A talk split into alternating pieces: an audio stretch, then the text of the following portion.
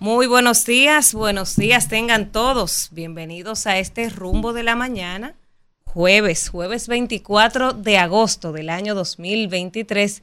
Y nosotros agradecidos de Dios que nos permite llegar a todos ustedes una vez más, agradecidos de Dios de que estamos aquí, eh, que pudimos pues eh, llegar con bien en el día de ayer luego de tanta agua, porque cuando salimos de esa transmisión había mucha agua. Y qué bueno que pues nos volvemos a encontrar esperando que todos eh, nuestros oyentes y todos eh, hayan estado a salvo con todas esas lluvias que afectaron ayer el territorio nacional. Hoy vamos a contar, ¿verdad?, los daños, eh, los, los boletines finales de cuántas víctimas mortales, lamentablemente, pues dejaron las aguas de Franklin. Sobre todo las víctimas que he escuchado hasta ahora son fruto de la imprudencia de gente que está en el medio haciendo lo que no tiene que hacer pero vamos a esperar en el transcurso del día de hoy todos estos eh, eh, resultados, los números finales, todo el levantamiento que hagan eh, los organismos pertinentes y también el anuncio de cómo va a proceder el, el, gobierno a ayudar a las personas que se vieron afectadas porque mucha gente tuvo que desplazarse por todas estas lluvias de Franklin, también el levantamiento de, de agricultura, de cómo quedó la agricultura dominicana, eh, sobre todo por todo el agua y los vientos que trae a Franklin. Pero todo esto lo vamos a estar viendo en el transcurso de este jueves. Ustedes invitarles a que nos acompañen hasta las 10.30 en este rumbo de la mañana. Estamos en vivo a través del YouTube, también estamos en vivo en Rumba 98.5 FM y para toda la zona norte y el Cibao en Premium 101.1. Buenos días, profesor Víctor Villanueva. Muy buenos días, buenos días a toda la República Dominicana, buenos días a toda nuestra audiencia que está en sintonía desde ya en este espacio El Rumbo de la Mañana, programa que va trazando la pauta en todo el acontecer de lo nacional e internacional, que no es poca cosa, señores. Y a propósito... eh, say goodbye. Oh, say goodbye. Sí, sí, sí, ¿A sí. A Prigonsin, el jefe de los Ah. Wagner en Rusia. Eh, mucho, dos meses. Que dos, tras dos, a pasar de todas las rendiciones que se hicieron, los acuerdos que se hicieron, aparentemente eh, este hombre no olvida, no perdona Ah. una. Eh, todo se induce precisamente a este conflicto interno que suponía Prigonsin dentro del propio gobierno de, de Vladimir Putin, sobre todo con las disputas internas que se había declarado como enemigo personal a muerte del propio ministro de Defensa de Rusia.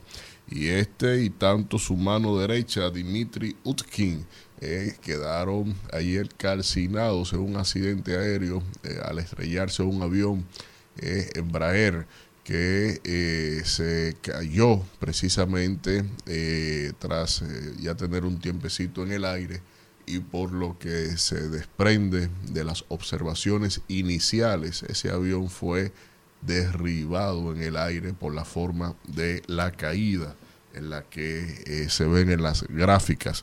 Pero bueno, bueno, también Estados Unidos, el debate, eh, inició un debate, un careo, un cara a cara entre los aspirantes del Partido Republicano con la ausencia del, del elefante blanco de la habitación, como lo denominaron, a Donald Trump, en donde este dijo que eso no tenía, carecía de sentido y que su próxima entrevista televisada tendrá más audiencia que esto. Y a propósito, eh, Rudolf Giuliani se presentó en Georgia, Atlanta, eh, pagó una indemnización de 150 mil dólares por las acusaciones de criminales que se le están imputando a este y nada más que también a Donald Trump, quien tendrá que presentarse en los próximos días y pagar una fianza de 200 mil dólares si quiere quedar suelto, porque ambos tienen imputaciones que implican el apresamiento de inmediato en eh, este país, en esta ciudad, por las eh, imputaciones de haber interferido en el proceso electoral de esta nación. Así que vamos a ver cómo, cómo será esto. Eso será bastante interesante ver ese devenir en el contexto judicial y político de los Estados Unidos y en el orden dominicano, más de 547 viviendas afectadas, un fallecido y cientos, cientos de desplazados. Que yo digo que hay que esperar porque hay otros diarios que reportan dos fallecidos y uno viendo las noticias también ve eh, los fallecidos, aunque ayer en la rueda de prensa el general Méndez como que no quería que lo contabilizaran porque fue fruto como que de la imprudencia, pero hay que contabilizarlo porque las lluvias fueron causadas por Franklin, entonces fue fruto de, de la imprudencia, es verdad, pero son fallecidos de Franklin. Si no está Franklin, no, no, si no hubiese pasado Franklin, entonces no, no estuviéramos esa muerte lamentable, aunque fue por imprudencia. Vamos a darle los buenos días a Kimberly y al profesor Cruz que ya llegaron. Muy buenos días para todos y todas, en especial para mis compañeros que están aquí, Víctor, Danira, Manuel Cruz y para todos los que se desplazan hoy hacia sus trabajos, hacia sus labores, a los niños que van hacia sus colegios en compañía de sus padres. Así van las mías, Jailina y, Elena, que hoy es su primer día de clases. Y, ah, felicidades a Sí, eh, esto es por día, ¿verdad? Cada día hasta que se completen los cinco. y nada, este eh, triste porque hay un desaparecido, como decía Danira, un muerto, todavía no se sabe bien, hay que esperar que, el día avance para tener las informaciones de último momento.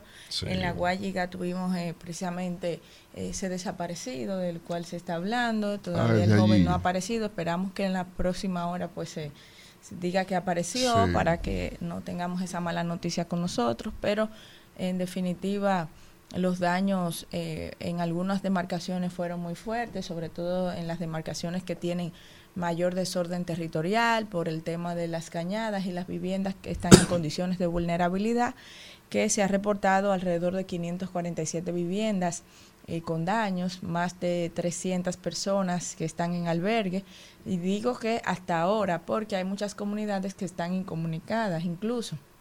Eso hace que la situación, siempre que acontece fenómenos como este, pues sea eh, más difícil. Dar los, los, buenos días al profesor Manuel Cruz, que está por aquí, muy alegre y rozagante. Señores, buenos días para todos ustedes, buenos días al país, buenos días también a todos nuestros amigos de la diáspora dominicana, que día tras día pues nos brindan el privilegio de contar con su sintonía desde diferentes litorales del mundo. Buenos días también a toda la gente que nos sigue a través de Rumba 98.5 FM y a toda la gente que nos sigue desde el Cibao a través de Premium 101.1. Agradecer a Dios y nos permite estar aquí con todos ustedes en esta mañana y también agradecer, ¿verdad? Porque a pesar de las dificultades que pasamos, yo pienso que salimos mucho mejor de lo que se esperaba. Bueno, porque cuando las cosas se planifican, cuando uno previene, pues los resultados siempre van a ser no, y también Y también el, el giro que dio este, este fenómeno, porque la verdad que esto se pensaba que iba a atravesar de extremo a extremo la República Dominicana, pero dentro del mar, ¿verdad? Gracias a Dios, que tomó otro rumbo y, y los daños, a pesar de que hay muchos, son menores, digamos, o son menos que lo que se esperaba. Así que gracias a Dios también por, por velar por este pueblo. Bueno, y evidentemente las principales noticias de los diarios de hoy giran en torno a Franklin. Eh, la capital mostró sus carencias con las lluvias de la tormenta Franklin. Adolescentes y jóvenes y adultos, eh, motores y pasolas estaban echando carreras en dúos de, chofer y acompañante. Mm incluso tomando alcohol en sectores como Cristo Rey, eh, lo de Villaduarte que lo mencionamos aquí, de verdad que eh, ayer afloró toda la irresponsabilidad que hay en este país y como diría Manuel, la falta de folato en, nuestros jóvenes.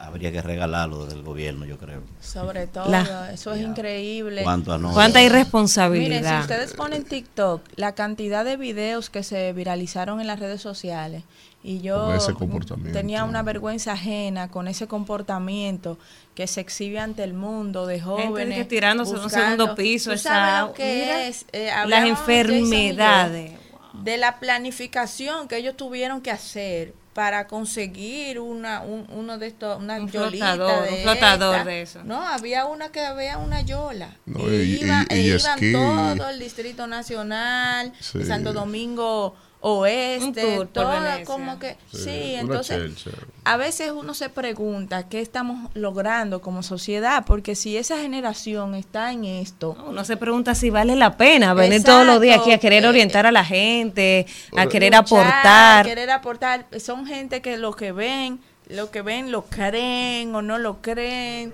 no tienen Por, por- por eso Mira, yo. Miren ahí la por- yola que por- yo le estaba diciendo. Usted eso- cree, mire, usted sabe la La planificación. logística de la ir a buscar esa. mover una vaina Eso, así. con esa logística y con esa planificación que ellos invirtieron y ese tiempo ahí, Emprenden cualquier negocio, proyectico. cualquier proyecto de lo que fuese. Entonces, como que no hay voluntad. Y eso, señores, eso no se cambia ni de la escuela, ni que esto, eso es desde la, la casa. desde los hogares. Claro. Tenemos demasiados hogares disfuncionales en este país creando eso, creando eso- ese tipo de gente que lejos de contribuir, miren, miren, son jovencitos de 18, 20, 22, 23 en una yola paseándose, señores, por Santo Domingo Oeste, por el Distrito Nacional en medio de la tormenta, muertos todos, quizás, que Dios los libró y hoy estarían Hoy no, él, eh, no y, cosa. cu- y culpando al gobierno. Y culpando ustedes- al gobierno y a esto y a No, aquello. No, Ustedes vieron no se puede. la producción de este espacio, vino de que, de que hace unos videitos, una cosa aquí de que para orientar a la gente.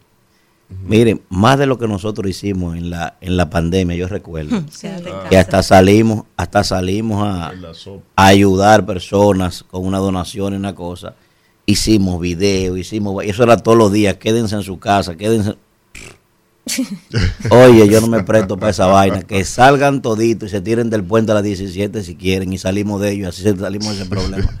Y yo me voy a poner de relajo con un Pero, pueblo del diablo pero así. ustedes no vieron Pero es un pueblo, es un que pueblo que lo que merece, que le echen Había- baigón, ¿eh? Mira, mira, y corriendo, echando Mira, mira, carreras mira, con motocicletas. Y no se- y no se guayan el fundillo. Dándole más trabajo al personal médico que ha salido de sus hogares. Que están amaneciendo y aún su familia amaneciendo para atenderlo a ellos, eh, los médicos. Exactamente. Y no, y a la gran cantidad No, de voluntarios que y- arriesgan y su vida. Y cargando al sistema de salud pública. Claro, Sí. claro. Tú sabes que es el problema el de, de de, los... de la fiesta que hicieron. ahí. Ayer lo pasamos. Oye, ustedes vieron el video que, ma- sabes- tú que, ma- sabes- que mandó Kelvin anoche al grupo. ¿Ustedes Sí. vieron? No, yo no lo vi. ¿Ustedes no vieron ¿A qué hora eso? saliste, Kelvin, de ahí? Ah. Yo creo después que pasó la tormenta, yo creo que ustedes hubiesen visto ese teteo. Mira, yo vi el ¿tú sabes video. ¿Cuál es el problema de esa gente que se tiran a- a- al río y a, lo- a Sí. los arroyos? Sí. Que entonces vienen los defensas civil a intentar Arriesgar salvarlo, su arreglan su vida. El cuerpo de bomberos. Porque si se fueran solos, y bueno, Sí, porque fue por su de- decisión y por su gusto, pero entonces va el cuerpo de bomberos, la defensa civil el de personal del ayuntamiento. Entonces aquí No, han satanizado tanto la política que cuando una de esas personas pone su vida en riesgo para salvar, y es la misma defensa civil, que no son políticos ni son nada, son jóvenes que les gustan ayudar. y de Voluntario, porque eso es voluntario. Entonces eso nadie lo reconoce, que es lo que más me molesta. O sea, Sí. todo le echan la culpa a los políticos, los políticos, los políticos. No, señores, esa gente que están ahí bailando y haciendo fiesta y haciendo lo otro, eso no son políticos, no. Eso No, está pero- lejos pero- de eso. Pero dentro Lo de que, todo eso. lo que debió haber salido la autoridad ayer fue con gas pimienta. O con baigón a rociarlo. que eso, lo- eso es lo que merece, que lo rocen con baigón a todo. el Sarín. Es Azarín, hay que gestionar. Ingeniera míralo. química. Pero eso fue, eso fue después que paró la lluvia. Azarín, vamos a tirarle a toda esa gente y salir. Miren, miren, señores, mira, mira, tú estás viendo. No, Un hombre. teteo, un teteo. ¿A dónde que tú vives? Ay, ay, ay. En la Altagracia de ¿Y eso fue allá en. Ay, anoche fue eso. fue en Herrera. Eso fue anoche. Eso. Entonces, ¿qué ¿Eh? pasa con las autoridades? Llego coño con 15 camiones y lo Por el subo a todos. Hoy, hoy no aparecieran ninguno. Por el populismo, por miedo a las redes sociales, no quieren actuar. Ah, porque las medidas necesarias no siempre son las más populares. Y a usted el pueblo lo elige para que aplique la ley. Y tenga No, autoridad. y tenga autoridad y ejerza esa autoridad. No para que usted esté haciendo lo que sea más popular o menos Claro. popular. Y eso tenemos que cambiarlo en este país. Miren, no, que eso no va a dar like. Eso no va a dar like, porque esa clase que está ahí no le va a dar like ni a eso ni a nada bueno que se haga. Vamos a cambiar a una noticia positiva y que nos den algo, orgullo. algo que valga la pena. Algo que valga la pena. sí. sí. Vamos a cambiar. Bueno, no vamos a pasar la mañana hablando de esas No, lacras. no, Vamos a hablar de algo que nos hace sentir orgullosos, señores. Mari Sí. Lady ayer se convirtió en la mujer más rápida del Un mundo. aplauso para Claro ella. que sí. Vamos a poner las imágenes. Ganó cómodo ahí. Iba No, ayer, Mari Lady. ayer relajó con esa Sí, gente. Impecable. Relajó fue con esa. Hay que decir algo bonito, un gesto muy lindo que ella tuvo, que le regaló las zapatillas que utilizó A niña. a- a un niño, un la- fanático. sí, una niña, es un gesto muy bonito. Miren, Miren ahí, miren con la ven- con ventaja que ganó. dicen en los barrios le dio dos potelú. Que Eh, Una, santísimo. ella denunció ella denunció unos días atrás el tema de la eh, discriminación racial. Ella dijo que tanto como en el país como en otros en otros escenarios ha sido discriminada por su color de piel, por su aspecto, por su cabello y eso es algo en lo que hay que trabajar. Ustedes ven esos modelos positivos. La primera valor? dominicana en ganar son. ese mundial de En vez de atletismo. estar Así es. nosotros haciendo viral Una marca personal. a Yailin, que no tengo nada en contra de, de esas chicas, No, no ¿verdad? compare, Lejos de no, ellos. no compare, sino que esos son modelos que debemos nosotros Los modelos promover. de Sí, éxito que hay que replicar, éxito claro. que hay que Eso da- promover, replicar. Que las Que jóvenes, que las jóvenes de los barrios vean que se Que puede. se puede. Sí, Eh, sí, practicando un Así deporte, es. estudiando una arte, se puede llegar lejos. y por Así eso yo digo mucho, hay que esos son los modelos que uno tiene que salir a vender, porque ya la cháchara se vende sola Sí. y corre sola. Claro, Ustedes- corren esos grupos. Ustedes por casualidad, ustedes por casualidad han ido por ahí atrás por donde esa muchacha nació. En Gregorio, Nizao. Gregorio. Sí. Miren, por ahí lo único que hay una enramada cerca del río ahí. Por ahí lo único que se hace beber. Por ahí no hay nada, oiga, por ahí no hay nada. Por ahí, por esa zona. por donde esa muchacha- Porque yo cruzo por ahí a cada rato, yo voy con frecuencia a Palenque Ajá. y atravieso por ahí atrás. Sí, yo voy por ahí en un restaurancito que me gusta. Oye, por ahí no hay nada que sirva para desarrollar a los jóvenes. Lo único que hay es gente con talento, ¿verdad? Como el caso de Vladimir, el caso de ella. Gente con mucho talento ahí por ahí a nivel deportivo. Pero por ahí no hay nada, Fíjate, brother. cuando tú como padre, quizá Vladimir no tenga la mejor de las formaciones, pero obviamente tiene una inteligencia deportiva y los valores que imprimió a sus hijos. Eh, bueno, está Vladimir Jr., pero los demás están estudiando eh, a nivel universitario. Creo que una ingeniería de, de- una ingeniería electromecánica, uno de ellos es, y es un joven brillante. Muchos jóvenes talentosos por ahí atrás. por imprimir valores a sus hijos, impregnar valores a sus hijos. Bueno, por ahí que- está haciendo el gobierno un play bien lindo que lo vi. Sí. Yo estuve por ahí este fin de sem- el pasado fin de semana y están haciendo un play, una cosa preciosa que está haciendo el gobierno por ahí, en esa zona, porque Que- por ahí hay muchos que deportistas yo por ahí. siempre he dicho que si ya nuestros jóvenes están teniendo éxito con el béisbol, con estas carreras, con la velocidad y con ese tipo del boxeo, con todo este tipo de deportes que nosotros como país lo estamos practicando a nivel mundial. En las escuelas, señores, para valorar ese tipo de inteligencia, las infraestructuras escolares deben estar acompañadas de esas infraestructuras, porque si no, las oportunidades no van a estar completas. Tú- Un joven, Danira, tiene que pagarle su familia entre 40 y un 50% de- de- del bono que le, que le corresponda cuando firma con una academia deportiva. ¿Por qué? Porque la mamá no tiene cómo pagar, la, la, la academia, esto. Entonces el entrenador se hace cargo de todos los gastos y cuando viene a ver, al joven le queda muy poco. En sea- vez de construir cinco escuelas, vamos a construir una, pero que tenga Al- todo lo que los jóvenes necesitan. Algunos para inclusive ya están hipotecando sus ingresos de por vida. Hay una empresa así O sea, que, que se hay, dedica hay- a hay eso. varias empresas ya que ya no es solamente el tema del entrenador, la gente que lo maneja en, la, en las escuelas aquí, ¿verdad? Sino que ya antes de, de conseguir un contrato multianual ya tienen hipotecado prácticamente. sabes que yo, re- resaltaba hace unos meses la labor que se está haciendo desde el INEFI, que han firmado acuerdos Ah, sí. con la MLB, por ejemplo. Trabajando, ese muchacho está trabajando. Eh, bueno, yo, Alberto eh, eh, está Alberto trabajando está haciendo un mucho, trabajo fenomenal, eh, ha estado remozando canchas, no solo en las escuelas, sino que también en los barrios. Él se ha tirado a los barrios, no solo en los centros eh, educativos. Hizo un acuerdo con la MLB precisamente para eso, para acompañar a esos jóvenes desde los centros educativos, esos jóvenes que quieran jugar béisbol, pero también le dotan de los equipos. O sea, se está haciendo un trabajo interesante con ese tema del béisbol sobre todo. Y él ha hecho muchísimos acuerdos con otras eh, instituciones deportivas para, para nuestros jóvenes, precisamente para eso, para sacarlos de los barrios. Pero vamos a seguir con los titulares. Miren, Abinader afirma que el gobierno atenderá todas las comunidades afectadas por Franklin. Yo me imagino que hoy será un día para recoger información, Claro. ¿verdad? Pasar balance, El levantamiento. el levantamiento de qué, qué dejó Franklin a su paso y entonces partiendo de ahí, pues el gobierno va a atender, como dijo el presidente, todas las comunidades que han sido afectadas. Hay que decir que el presidente acompañó al general Juan Manuel Méndez en la rueda de prensa, le dio la, la palabra y estuvo ahí sentado, también estuvo por ahí la alcaldesa del distrito en ese boletín que daba el COE, donde daban el recuento de todo lo que dejó Franklin aquí en la República Y hay que decir, Dominicana. hablando de esa contabilidad preliminar, que hoy sacó una, una pequeña, ¿verdad? Un resumen, donde dice que un hombre muerto, 2.760 vías afectadas, 547 viviendas dañadas, 30, 351 damnificados, 120 acueductos fuera de servicio, 47 circuitos eléctricos afectados y así más o menos va esa contabilidad. Sabes que me, tú mencionas que hay una persona muerta, pero eh, están buscando un adolescente de 15 años que se lanzó al río Nigua está desaparecido.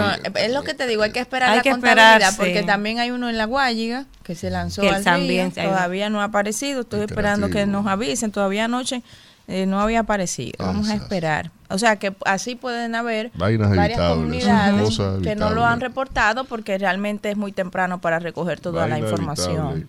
A Zonaores eh, dice que la tormenta Franklin no alteró las actividades de las principales eh, zonas turísticas del país. Eso es bueno. Sabemos que dependemos demasiado del turismo. y qué bueno que no se ve afectada esta actividad. El COE mantiene las alertas tras el paso de Franklin por la República Dominicana. Eh, dice que este jueves van a revisar las alertas para ir degradándolas. Pero mientras tanto se mantienen las alertas por la tormenta tropical Franklin debido a que las lluvias continuarán en el territorio nacional, aunque ya el centro de la tormenta Franklin salió del país eh, este jueves a las 6 de la mañana, o sea que ya se revisaron las alertas para ir degradándolas, entonces estar pendientes a esas informaciones del COE y de la UNAMED, eh, de la degradación ya de esas alertas que estaban ayer eh, casi el país completo en alerta roja. La tormenta Franklin afectó servicio eléctrico de 700 mil clientes. Ayer yo veía que eh, las más afectadas eran las de, este, que es la, la que más se afecta, eh, sobre todo cuando hay tormentas y fenómenos atmosféricos de, este tipo. Hubo muchos problemas en Santo Domingo Este, muchas inundaciones, muchas calles negadas de agua, pero creo que ahí el tema relacionado a a las labores preventivas de las autoridades del ayuntamiento son las que le jugaron en contra a los municipios pero yo pienso que ellos, hicieron un trabajo. Lo que pasa es que Santo, Domingo, Santo Domingo Este tiene muchos problemas de drenaje. Ese es el tema. Tiene problemas el país entero, el Distrito Nacional. Imagínate tú, Santo Domingo esa, Este. Esa zona tiene muchos problemas. Ahí, ahí no se planificó. Esta ciudad, mire, porque son inversiones que no se ven. Ahí, por ejemplo. Son inversiones que van debajo de la tierra y la gente como que no lo valora. Entonces los políticos somos tan mezquinos, tan obtusos, tan miopes que como no se ve no lo, no lo trabajan para porque no le da dividendos en términos de aceptación. Y ese, ese, ese municipio tiene el problema, tiene un problema peor. Y es que ese municipio, en la zona de mayor, digamos, en la zona de mayor eh, plusvalía, ¿verdad? De mayor importancia, sí. en otros, esos sectores que son, digamos, más acomodados, eso es donde más se inunda ahí. Mm. por ejemplo, Lucerna se convierte en un río. Desde toda la vida. Donde hay inversiones millonarias. pero, la propia ¿Eh? carretera media es una Venecia. la propia carretera media entre el megacentro, en la zona del Brizal ante Lucerna, eso, eso, es Venecia. Eh, están llegando de la gente que estaba en el video anoche. Lo del video ya están apareciendo. lo, que andaban con Kelly. Mira, mira, el DJ. Lo que estaban ahí en Cristo Rey, en, en, Café de Herrera. buenos días, maestro. Buen día a la República Dominicana, al mundo entero. Eh, gracias por el favor de su sintonía. Los dominicanos somos terribles. Miren. No, no, ustedes. Ustedes. Esta es la raza inmortal. Sobreviven a toda esa agua donde se tiran, mira. Sed, pues, imitadores de Dios como hijos amados. Esa es una de las cartas de Pedro, eh, de Pablo, a los Efesios, en el capítulo 1, en su versículo 1. Miren, eh, Ustedes saben que nosotros los dominicanos somos muy especiales. Eh, yo, no conozco eh, un latinoamericano, por eso yo le llamo a, los dominicanos la raza inmortal. Lo que nos atrevemos a hacer los dominicanos no lo hace nadie. Yo sí le di seguimiento a todo el comportamiento de, todos esos muchachos en esos barrios. Eso daba mucha pena porque realmente eso lo que denota es la ignorancia, la, la falta de educación, la falta de valores, de principios, porque la gente todo lo coge a chelcha en este país. pero es una masa grande de dominicanos. No se, está- no se está hablando de que de, no, no, no, no, no.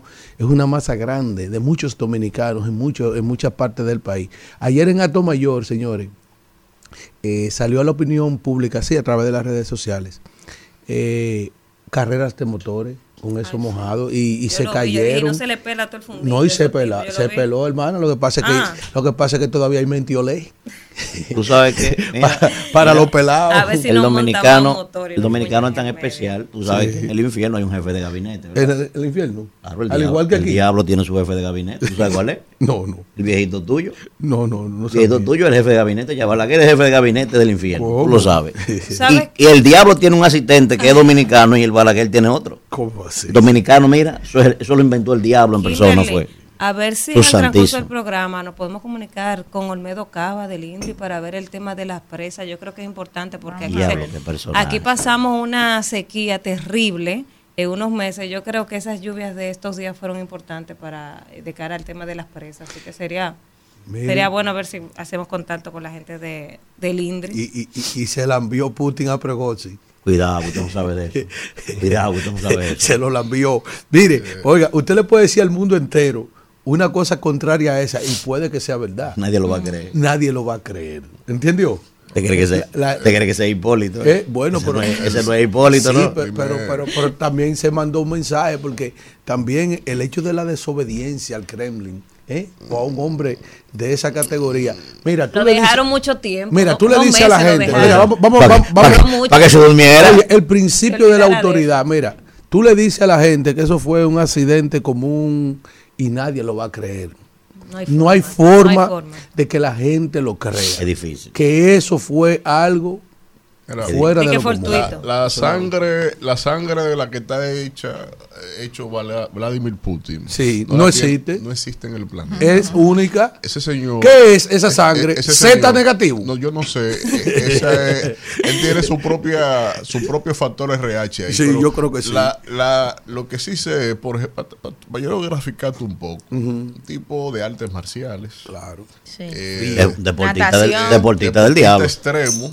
De, hecho, frío. va, se mete Que en- duerme de día y trabaja de noche. y se mete en unas cantinas llenas de hielo por debajo de cero grados, que son sus baños predilectos. Pero no son Una batea, ¿verdad? Eso, eso es bueno para, para mantenerse joven y rozagante. Eh, El, Esos encuentro que yo más valoré de él fue el encuentro que él tuvo en las Siberias. Eh, estaba haciendo ejercicios extremos, leones. Donde se encontró Políglota, con- Víctor. se- sí, Habla políglota. varios idiomas. Oye, fue, fue espía. Él se Claro. encontró de frente con una, Un león. no, como una especie de tigre de la Siberia. Ajá, un tigre. Y todo su equipo de seguridad inmediatamente Se encañonaron frente a- a- al, al felino. Y este le dio la orden de que Baje las las armas y guarden silencio. Pero la, pero la bestia estaba Oye, oye. la bestia estaba frente a frente a él. Lo estaba Eso ensalmando. se puede buscar, Sí. se puede buscar. Lo estaba ensalmando. Eh, el frente a frente Sí. a él y se quedó Ey. por un lapso de tiempo Sí. mirando a la bestia frente Dominó a la bestia con sus con ojos. la mirada. Sí, mira, lo, lo cierto es que eso estremeció Con la ayer la escena internacional. Este hombre es el jefe del grupo Warner, que es un grupo de mercenarios que estaba destinado a hacer Ese- trabajos. Prigosi, sí, su trabajo fino. Los dominicanos dicen Pregosi, otros dicen Fregosi. Fregosi. Sí, pero se lo envió. Mira, tú le puedes decir lo que tú quieras al mundo, pero le, le, le- le- le sucedió como al sargento en mí. ¿Te acuerdas? Sí. ¿Qué le pasó al sargento en mí? Ahora te voy a Se decir. lo lambieron. Ahora te voy a decir algo. Eh, Se lo lambieron. Te voy a decir algo. sin que eso significó, un- ¿verdad? Falta todavía Claro, mucha información. mucha información. Me parece que eso no se va a saber nunca, la realidad de eso. Me parece a mí. Pero, pero te voy a decir algo. Si a ese caballero, si ese caballero salía airoso de ese proceso, Se perdió el principio. 800 más iban a desafiar a Putin ahí haciendo lo que le dé su gana. Claro. Oye bien, ¿eh? Tú estás diciendo sin justificar que le haya pasado nada. Putin le dejó coger confianza. Si no le pasaba nada a Con ese caballero, con esa rebeldía que él hizo, óyeme, cualquiera ahí iba a desafiar a Putin. Ahora el que lo estaba pensando para eso, Mira. ¿qué tú crees que va a pasar? ahora? Mira lo que dice uno- un diario dominicano, que ese es el reflejo internacional. Accidente de avión del líder mercenario ruso, visto como una venganza del Kremlin. Por eso que en todas las publica- publicaciones que yo hice ayer, Yo hacía las publicaciones de todos los, los cables internacionales, todas las agencias internacionales, y, de- y- y yo siempre ponía en la publicación, se lo la envió. ¿Eh? Con acento en la O al final. Vamos a seguir con los titulares a nivel 70 nacional. años tiene Putin ya, señores. 70. Casi. 70 Y está años. nuevecito como el primer guante. Así es. Alianza PLD, Fuerza del Pueblo PRD seguirá negociaciones a lo interno. Las, las organizaciones deben informar en los territorios estos acuerdos, dice ahí. Otra de las titulares que tienen los diarios para este para este jueves, algunos anuncios, la embajada eh, de Estados Unidos informó que sus servicios siguen paralizados Sí, está cerrada al público. Han cancelado sus servicios, Eh, por tercer día. por tercer día consecutivo. Y finalmente una nota internacional para cerrar este bloque de los titulares. La Casa Blanca afirma que si se confirma la muerte de este señor Prigón, sí, no sería ninguna sorpresa. Lo No. que decíamos Miren, aquí ya. Eh, antes de irnos a la pausa, Sí. no- un corresponsal nuestro en Nueva York, el señor Sisto Ricardo Valls. Ah, sí, sí, Corresponsal sí, sí. suyo. Sí, de nosotros, del rumbo De de, la todos, mañana. todos. Ustedes saben que estamos en la época del periodismo ciudadano. Así. Los domi- eh, la gente que alimenta mayormente las bases de datos de los medios de comunicación en este momento, que le envía los videos, que los graba, que hace muchísimas cosas. Entonces, oye lo que nos pasa a Sisto Valle aquí. Buenos días, príncipe. Al príncipe de Galilea, que, que- que nos hace uso de la palabra. Buenos días, príncipe. Coronado por mí. Claro que sí, claro. No me vuelva a poner ese gallo aquí. Dice aquí. Buenos días, príncipe. Donald Trump en una entrevista con Tonken Carlson tiene Ese, 100 fue, ese fue el que sacaron, ¿verdad? Que votaron. Ajá, oye, tiene Manipuladores oigan, oigan esto, tiene 156 millones de views en 8 horas.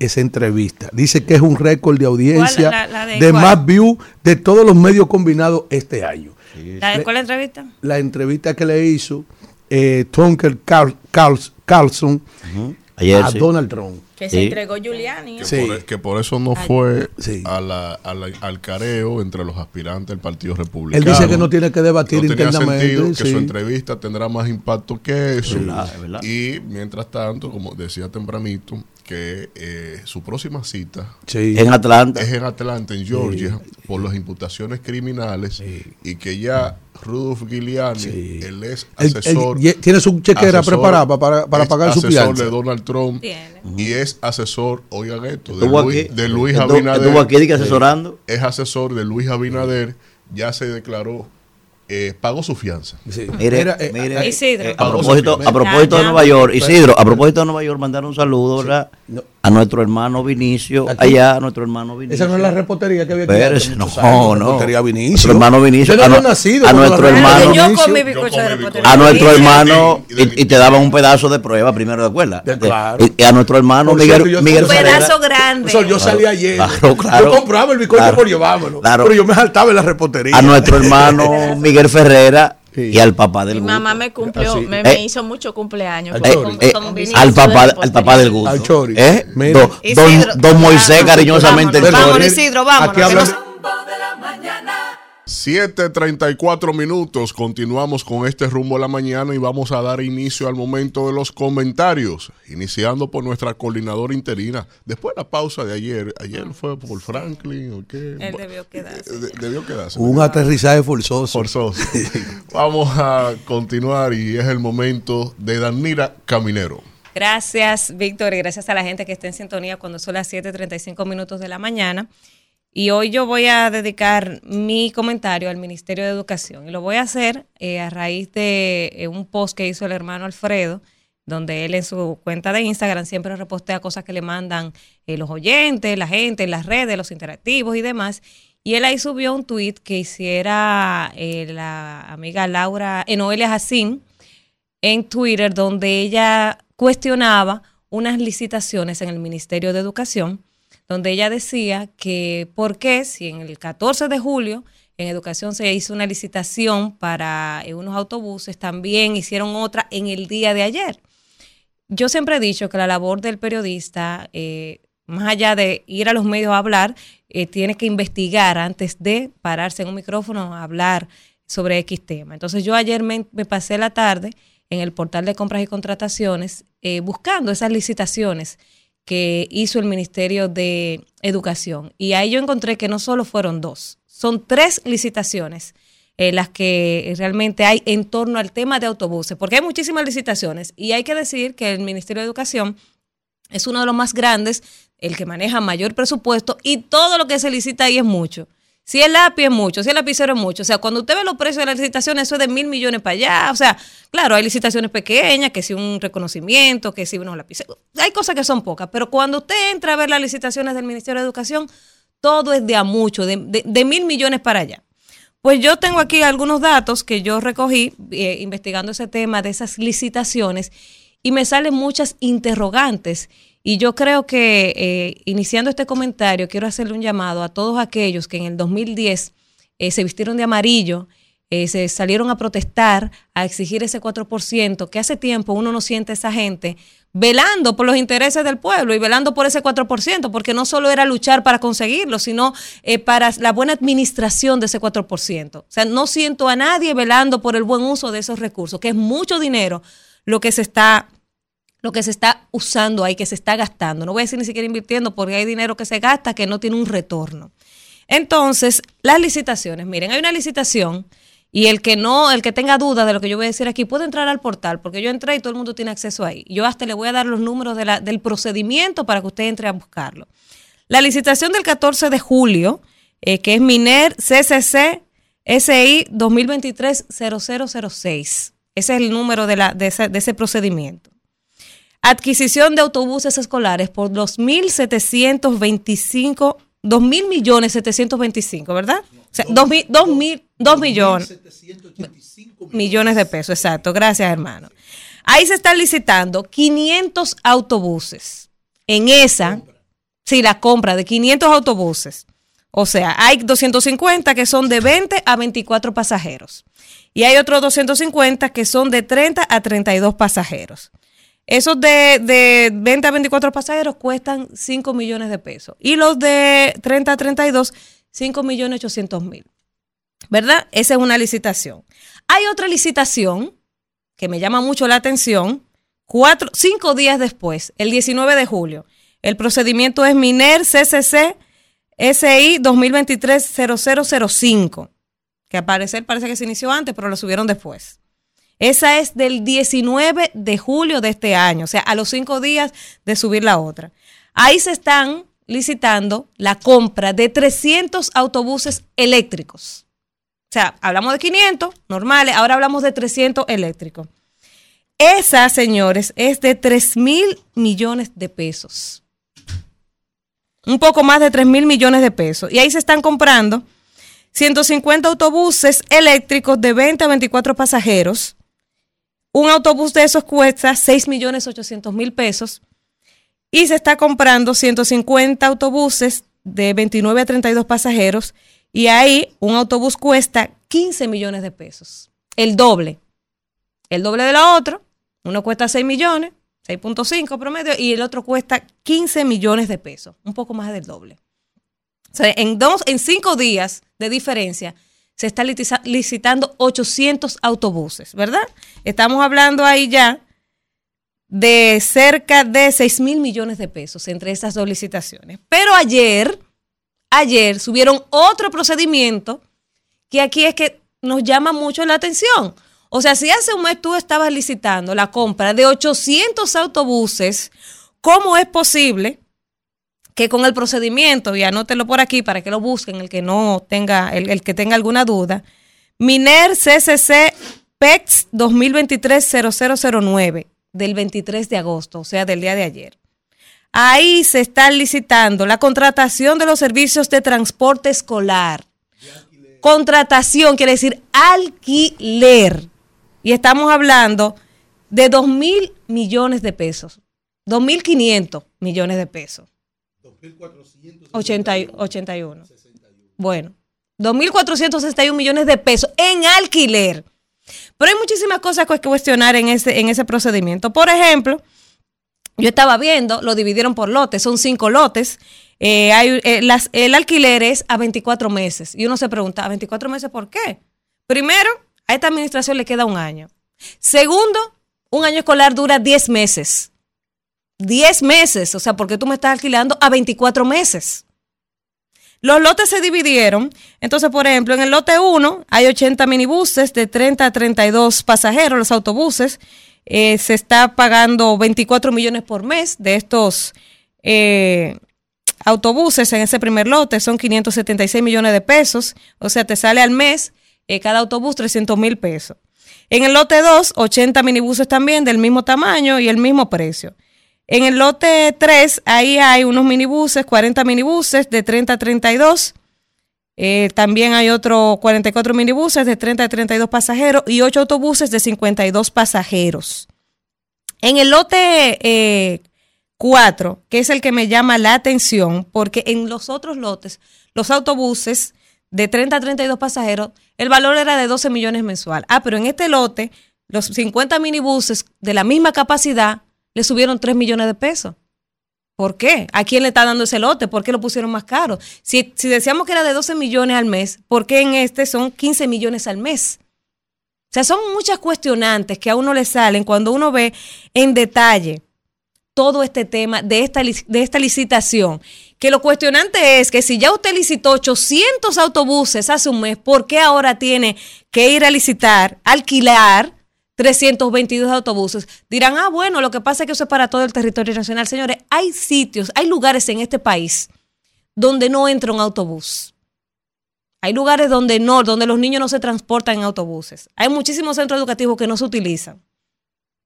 Además, por ejemplo, con el tema de los autobuses eléctricos, que a mí me llama la atención, bueno, cuando el presidente asumió, él asumió y llegó un, carro eléctrico y mucha gente dijo, bueno, esta va a ser la tendencia de esta administración el, tema de, del, efecto del cambio climático, eh, muy bien el tema de los autobuses eléctricos, pero señores, ¿cuál va a ser la logística de esos autobuses eléctricos que se están licitando? para, cargarlos, el mantenimiento, el cuidado, el almacenamiento, dónde lo van a guardar. O sea, son muchas preguntas que uno tiene que hacerse, porque es que estamos hablando de miles de millones de pesos. O sea, en estos tres procedimientos, señores, estamos hablando de 10 mil millones de pesos. 10 mil millones de pesos que tiene que dolernos nosotros como dominicanos, porque es que es de nuestro bolsillo que sale ese dinero, de los impuestos que usted tributa y que yo tributo, todo, y que, y que a nadie nos lo regala porque trabajando, fajado trabajando, levantándonos a las 4 a las 5 de la mañana. Entonces, por eso yo quiero hacerle un llamado a todo aquel que en el 2010 protestó por ese 4%, que pedía que se le entregara el 4% de educación. ¿Para qué? ¿Para qué? Para eso para que le hagan fiesta ese presupuesto, para que, para que le den esa piñata sin piedad. Para eso era que lo querían. Y no hay una persona que esté fiscalizando y cuestionando. Yo creo que el Ministerio de Educación hoy debe dar una explicación de por qué ellos están alquilando autobuses. 2.400 millones de pesos en alquiler a 24 meses, por demás decir, en una administración que le queda un año y que el año escolar tiene 10 meses. Y son un sinnúmero de preguntas que uno se puede hacer cuando uno empieza a leer todos los datos que tienen estas licitaciones. Aquí había mucha gente pidiendo ese 4%. Y mucha de esa gente hoy se hace loco. ¿Por qué? Bueno, porque está en la nómina pública.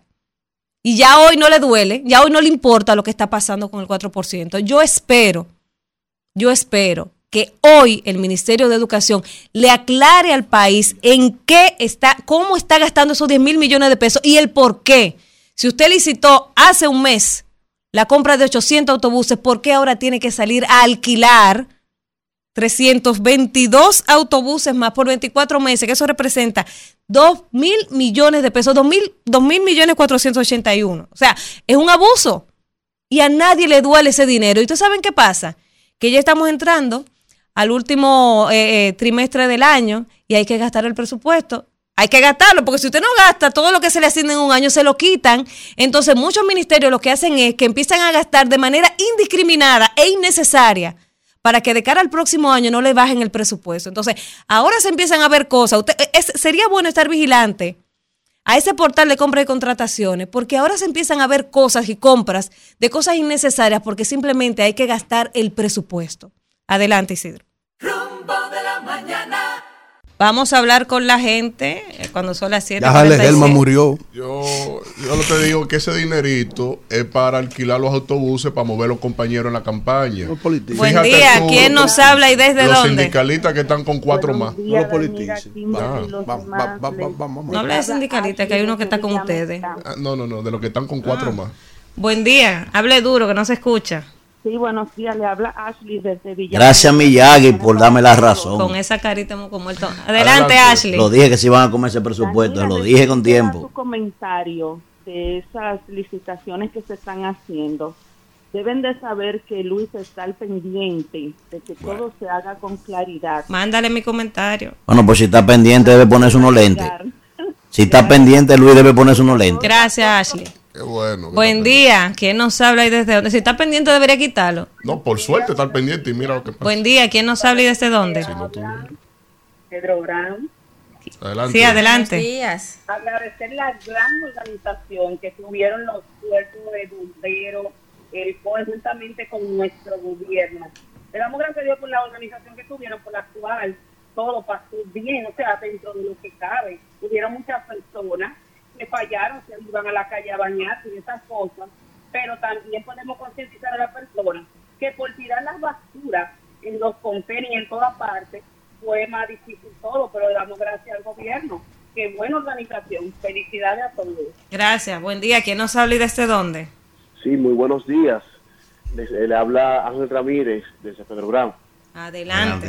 Eh, me siento feliz y contento porque así Dios, Dios lo pudo cubrir con su manto y lo pudimos ver lo que fue los resultados positivos. Digo positivos porque al menos nosotros esperábamos algo peor de esta tormenta, pero aquí pudimos ver un arduo trabajo de las, de las eh, autoridades competentes que pudieron mediar la situación ante su servicio y nuestra ayuda. Así que Gracias por su llamada. Buen día, ¿quién nos habla y desde dónde? Buen día, les habla María desde Barahona. Adelante, María. ¿Cómo ¿Cómo, está cómo- Barahona? cómo está todo por allá? ¿Cómo pasó Franklin? Bueno, aquí en Barahona todo estuvo tranquilo, muchos aguaceros. Al inicio hizo un poquito de brisa, luego todo normal, pero nos reportan que para la costa sí hubieron desbordaciones de río. Pero gracias a nuestro gobierno y su plan de ejecución, todo salió bajo control. Gracias por su llamada. Buen día, ¿quién nos habla y desde dónde? Buen día, rumbo de la mañana, Agustín Baile de Pedro Brán. Adelante, Agustín. Oye, pero está- Yo quiero felicitar a los bomberos y al cuerpo de la defensa civil que estuvieron al tanto de, de la tormenta ayer. Gracias por su llamada. Jason, te estamos monitoreando, Jason. ¿oíste? Buen día, ¿quién nos habla y desde dónde? Manuel desde Los Alcarrizos. Adelante, Manuel. Darle las gracias a las autoridades de la defensa civil que todo pasó bajo control. Y el ayuntamiento estuvo trabajando para recoger la basura en el municipio. Con Qué bueno. respecto a las licitaciones que estabas hablando, yo por un, por un lado, de mi punto de vista, lo veo bien. Porque yo me levanto a las 6 de la mañana a cambiar a los muchachos, colegio, tardo mucho tiempo y llego a mi trabajo a veces hasta tarde. Y con esas licitaciones de esos autobuses, va a ser un logro aquí en la República Dominicana, gracias.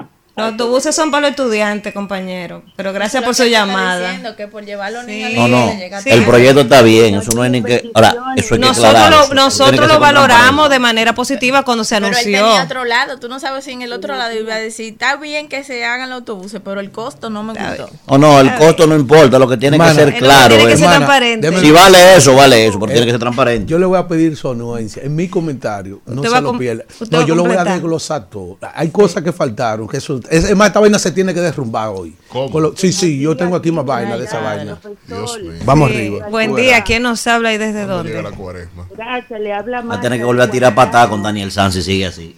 Fíjense algo que yo estoy viendo el presidente. Así como él hizo una mesa de, de trabajo en San Cristóbal referente al, al fuego, sé que ahora hará una mesa de trabajo en torno a lo que ha dejado Franklin en el territorio dominicano, a favor de, de, de aquellos que fueron afectados. Amén. Gracias. Gracias, buen día, ¿quién nos habla y desde dónde? Huyó. Buen día, rumbo de la mañana. Sí, muy buenos días, rumba de la mañana. Habla Ángela Baez de Asua. ¿Cómo está su Ángela? Asua está bien, gracias a Dios. ¿Llovió mucho? Llovió un poco, sí. Gracias a Dios, porque ahí no llueve nunca. Y gracias Llovió, a Dios, no, llovió a- mucho. La señora que me ayuda. me bomberos. dijo Lo que digo, gracias a Dios, que ahí lo que hay es WhatsApp. Adelante. Nos abrieron albergue y de todo. Muchas gracias al presidente y a todo ese cuerpo de bomberos. Gracias por llamar. Amén. Buen día. Buenos Rumbo de la mañana. Desde los Alcarrizos, Dani VG. Adelante. Fíjense, la verdad es que hay que aplaudir el trabajo que hizo el COE y la Defensa Civil. Pero los funcionarios, por su ausencia, la verdad que... Como ausencia, maestro. Si estaban todos en la calle haciendo videos y todo, pero ¿cómo, cómo ausencia? del- ninguno de los funcionarios del gobierno, de la alta instancia del gobierno, estuvieron en la calle. Pero ¿cómo? Pero te lo voy a... No, no, pero que te lo voy a poner ahora mismo. Pero Gracias. eso no es verdad, El gobierno maestro. estaba haciendo su trabajo ahí. Ellos salieron para la calle, esa es la llama. Que, es su trabajo, eh, no hay que agradecerle nada. Llama ahora, es su Jaime. que mucha- eh, llama- pero estaban en la calle, esa es la verdad. Hay muchas líneas disponibles. No hay que agradecerle nada, Buen es día. ¿Quién nos habla y desde dónde? Buenos días, Sauri Pérez de Barahona. Adelante. Es para agradecer el gran agente que tomaron la gente del COA y la defensa civil, que no nos dieron, no nos dieron Hoy.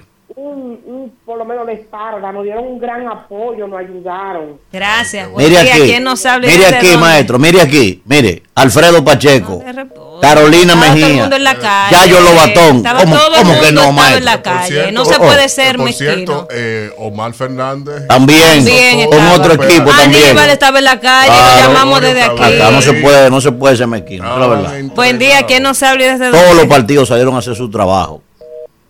Se huyó ese. No sí. se rinda, Jaime. Insista. Buenos días. Adelante. Esta mañana le habla María Familia Adelante, María. para lamentar esa muerte de ese joven de la defensa civil, de ese colaborador Sí. que salía a ayudar. Y también para felicitar a Marilady por su Amén, oro así que es. ganó. Así es, Así gracias. es. Buen dicen, día. que, me dicen ¿Quién que se ganó, me dicen que se ganó 70 mil dólares Ay, por el oro. Allá. Allá. Ya. Bu- Danira Caminero. Buen día. Eh, Esto va para Manuel Cruz. Manuel Cruz desde Villajaragua, Orlando Ferrera. Y que, y que ponga atención Kimberly. Sí. Nosotros somos una fundación educativa, Ferenjal, que dábamos transporte gratuito a estudiantes a más de 5 kilómetros. Sí. Y de una subvención que teníamos con educación, por un convenio, nos quitaron los recursos. Y hoy estos estudiantes que recibían este servicio de barrios muy vulnerables, como los Guayacanes y Villa Progreso, están a la intemperie, no saben cómo van a iniciar el año escolar para ir a la escuela Fe y Alegría y a la escuela Macabona desde, desde estos sectores.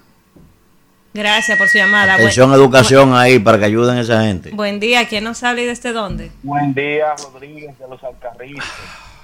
Primero saludar a esas dos damas bellas y hermosas. Ay, gracias. Gracias, gracias. Después a los caballeros muy inteligentes. A los caditos. Gracias, maestro. Y ese caballero que habló ahí, el cual escucho mucho, un hombre que hace unos análisis muy productivos, de verdad. Muchas gracias, maestro. su nombre, pero en verdad me gusta escucharlo. Se llama Manuel Cruz. Gracias. por su llamada. Buen día. ¿Quién nos habla y desde dónde? Por fin, mira que te estoy oyendo tu voz. Querido Rafael. Buenos días, buenos Buen días. día. Mira, ¿Y cómo que no vamos a hacer en ese país? Que, que si los funcionarios están en la calle y la gente dice que no, que no están. Si no están, entonces dice que a dónde están. Y mira, y hablándote del ministro ese de Educación, yo no sé qué es lo que pasa en educación, porque en educación siempre hay problemas con todo. Dándole Que hay duro esa mucho piñata. cuarto y nada de planificación. Dándole duro esa piñata. que El primero que no entiende el presidente de la República tiene que orientarse al ya ministerio. Víctor entró. No me cierre, que ya Víctor entró. Víctor, mi hermano, buenos días. Óyeme lo que te voy a decir. Tú eres un provocador y después está oye, diciendo que yo qué. lo- en todos los gobiernos, hablaste mal de Víctor, de Elvin.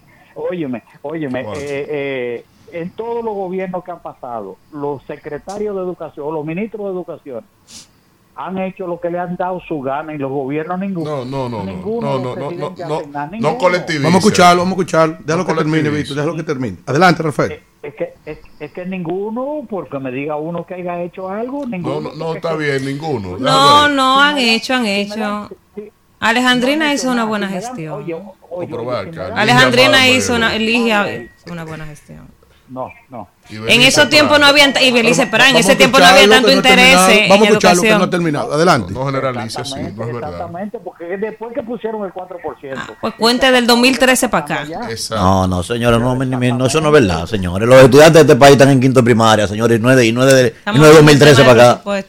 Aquí, aquí ni siquiera ni siquiera saben pensar ni reflexionar los estudiantes de este país, Había señores. mejor indicador en educación Dios. antes del 4%. Gracias. Eso lo ha puesto en estadística bien. todo el mundo. Gracias, Y lo dice Rafael. Duque. ¿Cómo te van a hacer mentar eso? Y lo dice Duque. Aquí no ha llegado una Buen sola día. persona ahí, no y no es por, mi- no es por ministro, ¿eh? Es un sistema, no es por mi- Sí. porque tampoco le vamos a echar la culpa a los ministros. Aquí hay un sistema que no permite el desarrollo Los de la educación. Se vuelven reo de un, de ¿Eh? un status quo. Ese- ahí. esa es la verdad. Buen día, ¿quién nos habla y desde dónde? Yo sí no quisiera ese ministerio. Felipe Jiménez de Santo No, Domingo. Sí, adelante.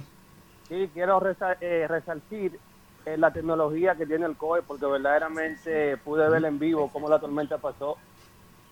Gracias. Buen día. ¿Quién nos habla y desde dónde? Buenos días, María. Somos alcaldistas. Adelante. Buenos días. Ahora, ¿cómo están Kimberly y todo ese gran equipo? Muy Gracias. buenos días. En los alcaldistas tenemos una buena gestión y una buena organización. Sí, pero no se escucha eso. Ella. Estuvieron apoyando. Bueno, se escuchó algo ahí. No, no pero Buen día. ¿Quién nos habla y desde dónde? Pero amén. No se oye. Tiene que subir la voz. Buen día. ¿Quién nos habla y desde dónde? Hablen sin vergüenza. Hola Jessica, mi amor, un abrazo. mío. Villamella. Hoy es el día de acción de gracias. Oye, que se oye de acción de gracias. Dime, Villamella, ¿cómo, ¿cómo pasaron las lluvias por allá ayer? Bueno, por aquí mucha agua, nada de brisa, nada de luz. Hmm. Todavía estamos oscuras. Wow. Todavía oscuras. Eso es que eso es de sur. Es de norte. No, recuerden, recuerden que en un tema de tormenta la luz debe irse en esos barrios. Claro. Por un tema de Por un tema de seguridad. Por el tema del cableado que están, ustedes saben, por doquier. O sea, Sí. no pueden dejar la O sea, luz. se afectaron ¿Eh? 700 Va- vamos, a mil a- viviendas. vamos a escuchar a, a Villamella. Villamella. Adelante, Villamella. Yo, yo entiendo si está haciendo brisa, si está haciendo mucho movimiento, si está lloviendo muy fuerte, la luz se debe ir, pero si ni siquiera está lloviendo, Fíjate, gente fíjate, Villamella. Fíjate, Villamella, imagínate tú que le dejes la luz con esa brisa y esa agua a esa gurrupela que mira mira cómo anda bañándose en un aguacero. Es para que lo, es para que lo maten los cables eléctricos. Bañándose en un aguacero. No, electrocutado todito, esa gurrupela que no entiende. Una locura. eh, también andando en Yolita, que no sé de dónde la sacaron. Eso a mí me tiene, eh, que yo estoy, me he quedado pensando cómo fue la logística, La logística, para, llevar para, esa para yola buscarla. y Mira, ¿Eh? buen día. ¿Quién nos habla y desde dónde? Buen día, Francia Aquino desde Pedro Brán. Adelante. Saludos, Quiero Talía. felicitar al Ministerio del Plan Social que estuvo presente ayer por aquí. Gracias a Dios, no nos dejó solos. Y a Kimberly Tavera que estuvo presente también por ahí. Sí, que yo lo iba a decir ahorita. Nadie ha agradecido a Kimberly. Kimberly estaba ayer tirada en su guayiga, señores. No es que, que no que me no, dio no, nada. ella estaba ahí. A Ella- mí me sancionaron aquí, me pusieron una multa por irme por allá desde temprano. A mí sí no, me dio nada. Usted no está, usted no está de que le Yo den. soy Usted- damnificado usted también. no está de que le den, usted Yo- está de dar. Yo soy damnificado también. La Buen- siguiente llamada. buen Yo soy día. damnificado. También. Oh, oh, Buen tengo día. derecho. ¿Quién nos habla y desde dónde? Lucía Reyes desde Palmarejo Villalinda. Adelante.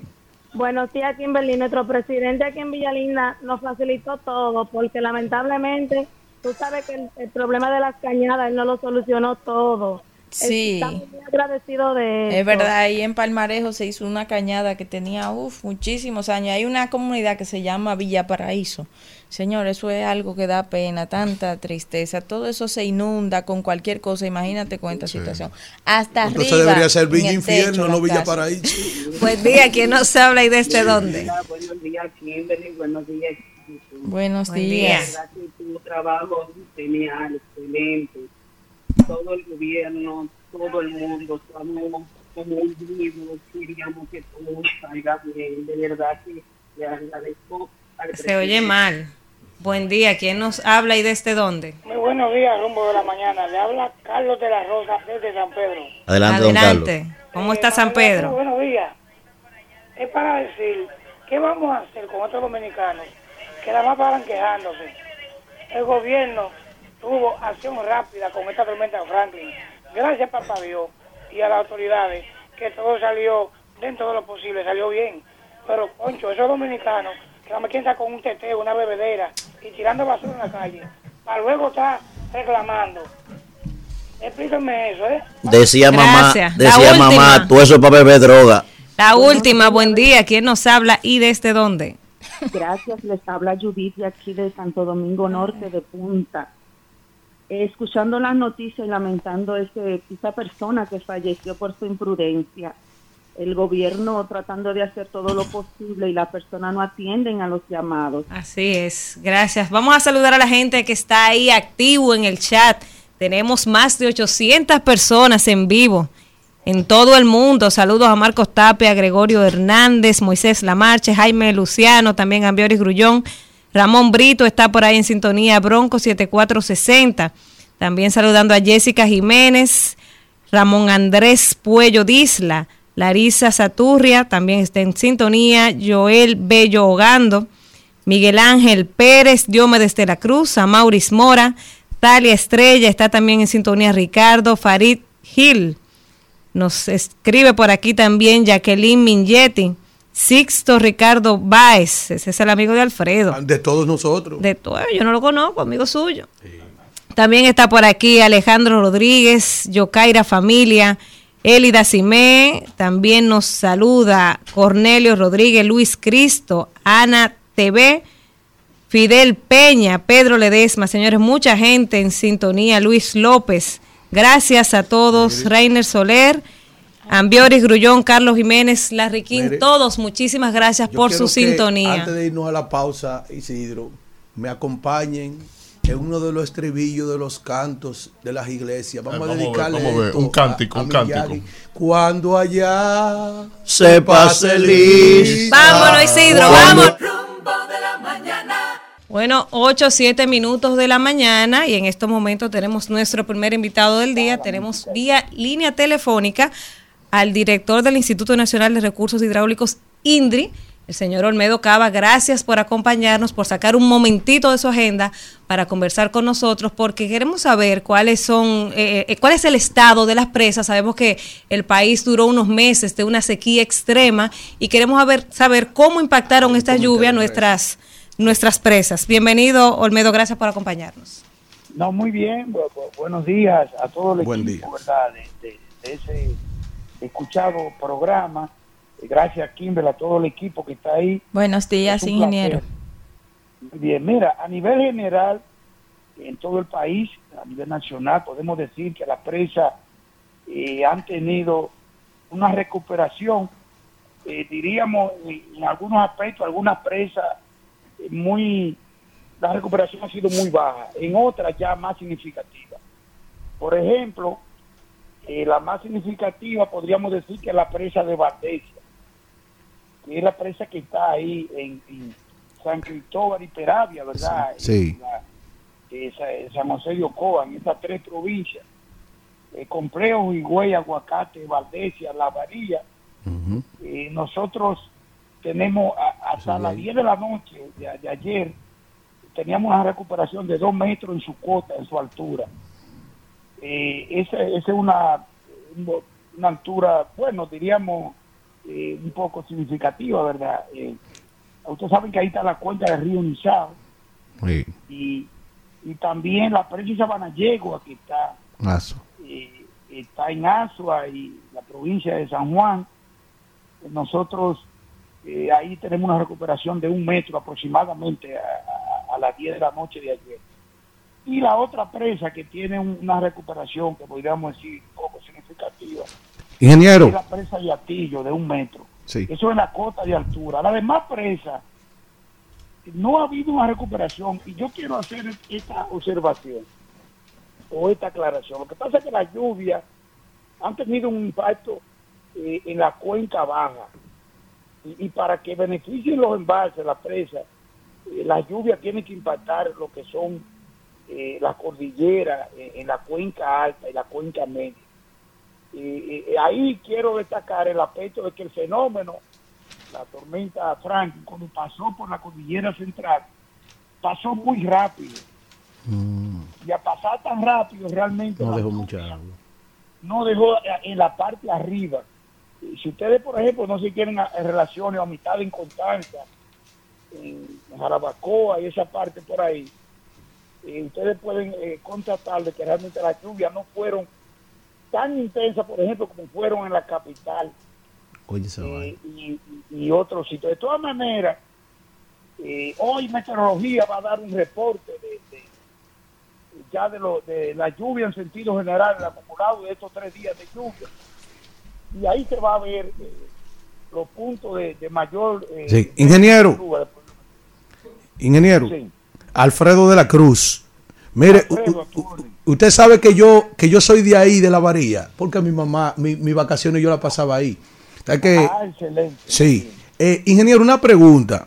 Usted sabe que esa presa es una de las presas más importantes, Valdesia, porque tiene tres funciones. Primero funciona como hidroeléctrica para generar energía, para irrigar miles de tareas de tierra entre Baní, ¿verdad? Y alguna parte de San Cristóbal por el canal Trujillo.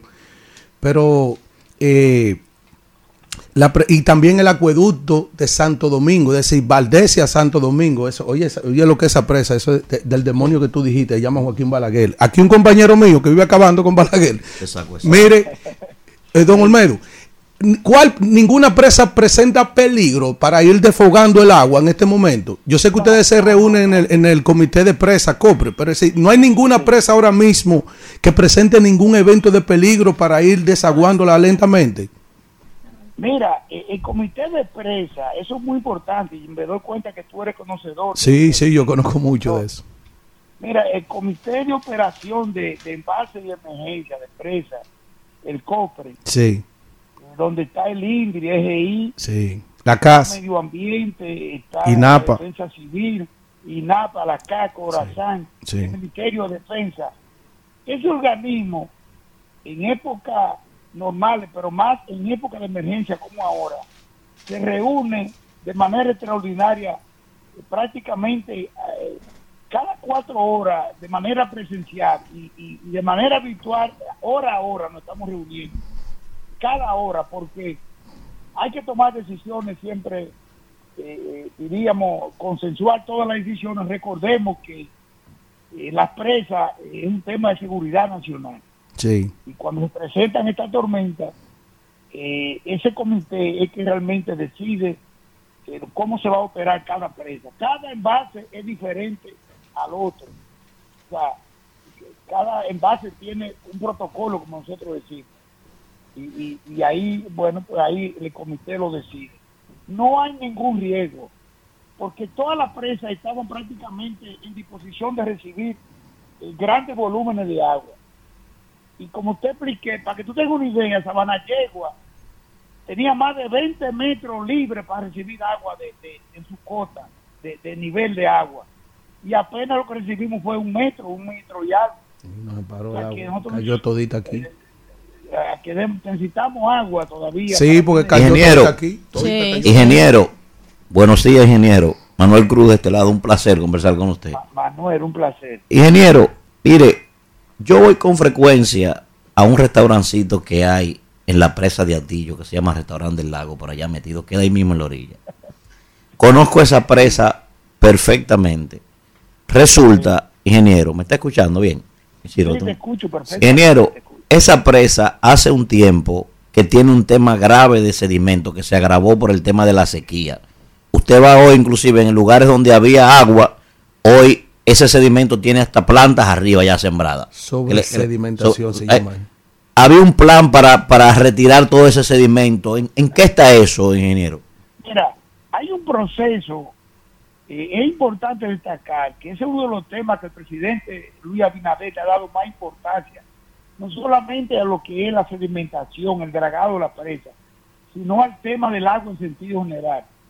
Recordemos que hace apenas dos semanas o menos que se firmó en el Palacio Nacional eh, bueno, el día de, la tragedia lamentable de San Cristóbal, que un lunes, recuerdo perfectamente, eh, eh, eh, ese día se firmó el, el, el pacto por el agua.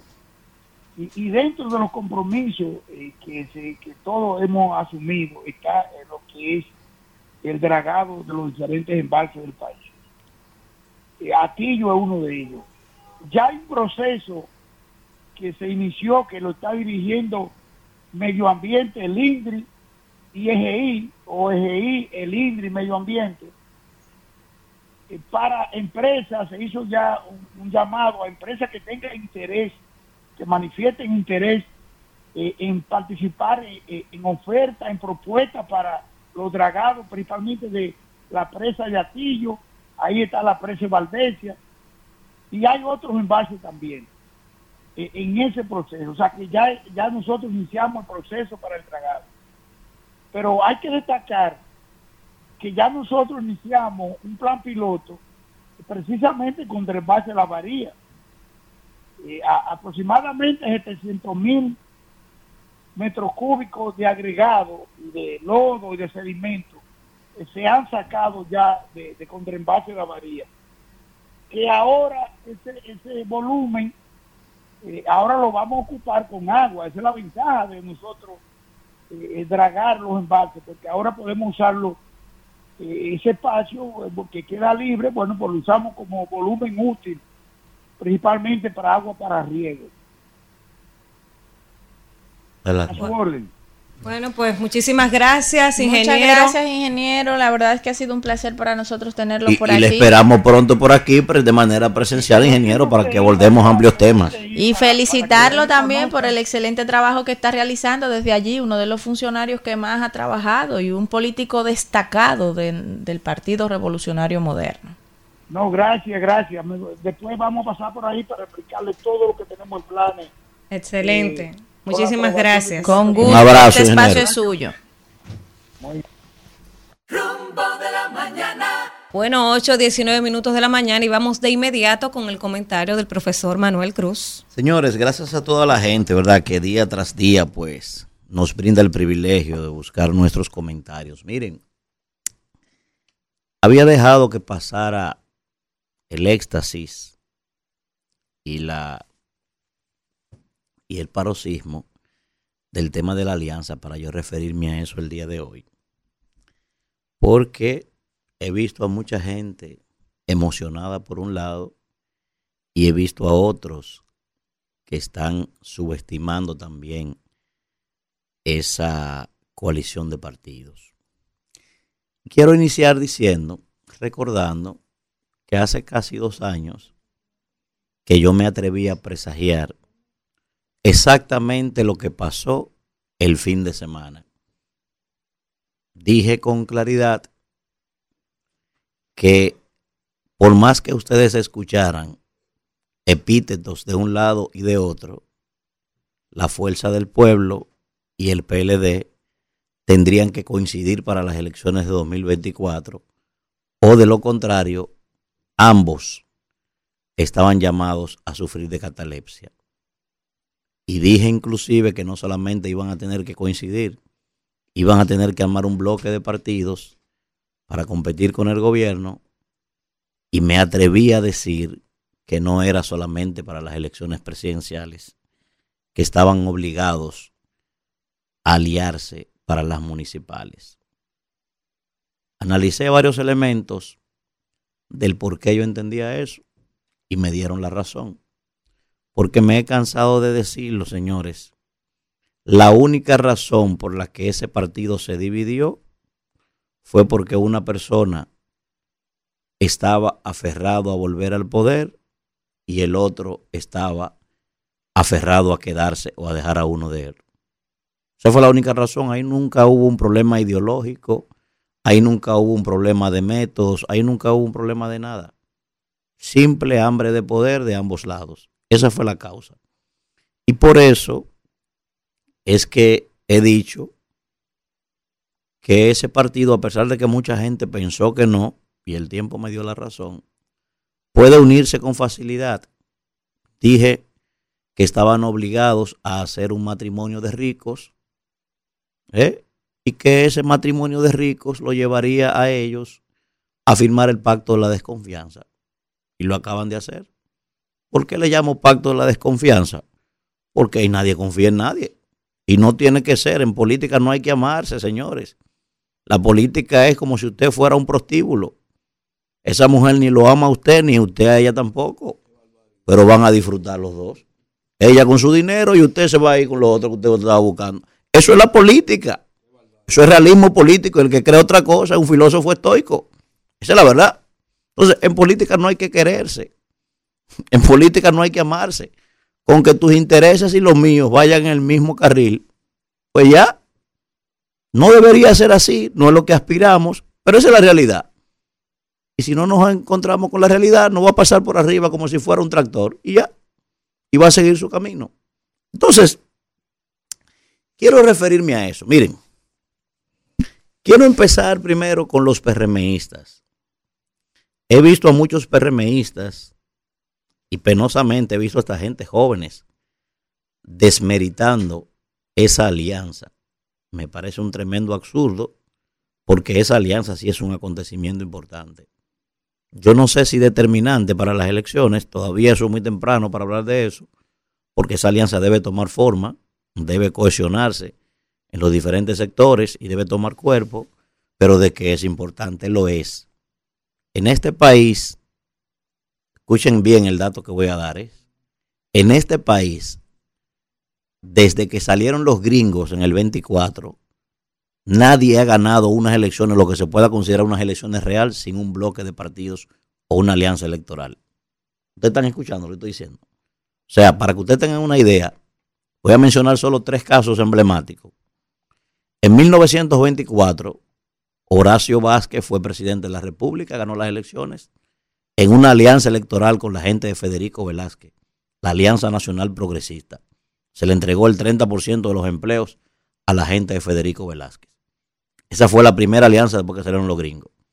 Aquí, por ejemplo, en 1930 se conformó la, Confederación de Partidos. Trujillo llegó, pero fue con una alianza de seis, de seis o siete partidos.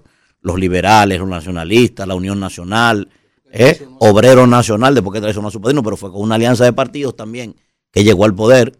Eh, el binomio Velázquez-Trujillo, el binomio, perdón, Estrella Ureña.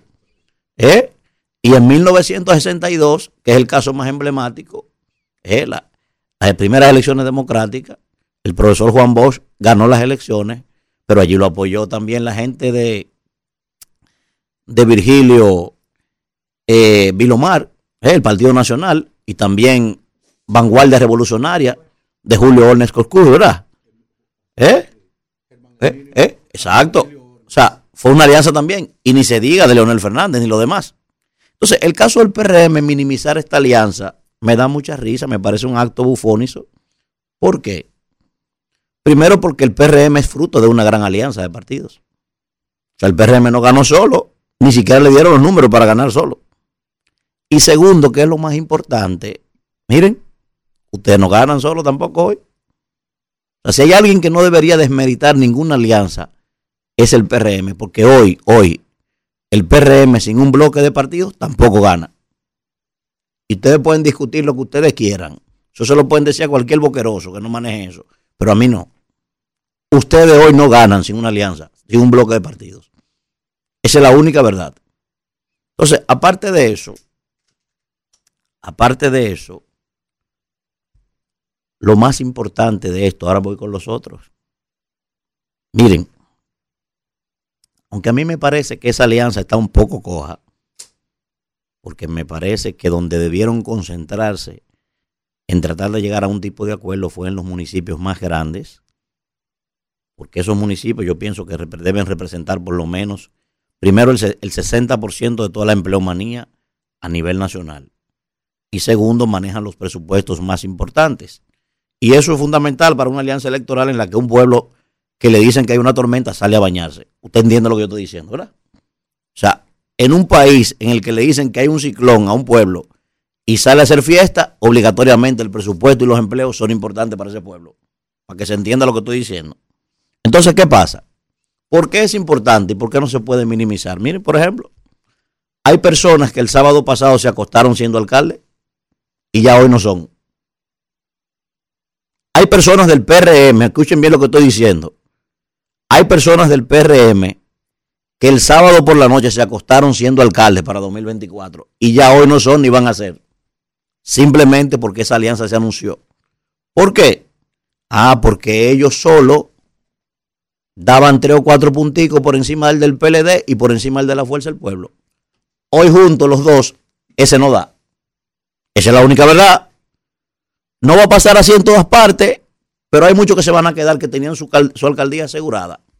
Igual le va a pasar a muchos senadores. Entonces, ese es el primer elemento. Segundo elemento, señores. Eso es importante y sobre todo lo más importante de esa alianza fue el anuncio de una posible segunda vuelta. Pero ese anuncio no fue para la base de la Fuerza del Pueblo ni fue para la base del PLD. No. Hay discursos que no es para la militancia de los partidos. ¿eh? Ustedes saben a quién se le anunció desde hoy que esos dos partidos tienen un posible acuerdo para una segunda vuelta electoral. Miren, a la gente que pone los cuartos en campaña. Eso no fue para Boqueroso. Eso no, eso no fue para Nodino ni para gente que tiene falta de folato. No. Eso es para que el que mete su cuarto en campaña diga, nosotros estamos unificados, tu inversión en este país está garantizada con nosotros. Para que se entienda lo que estoy diciendo, ¿eh?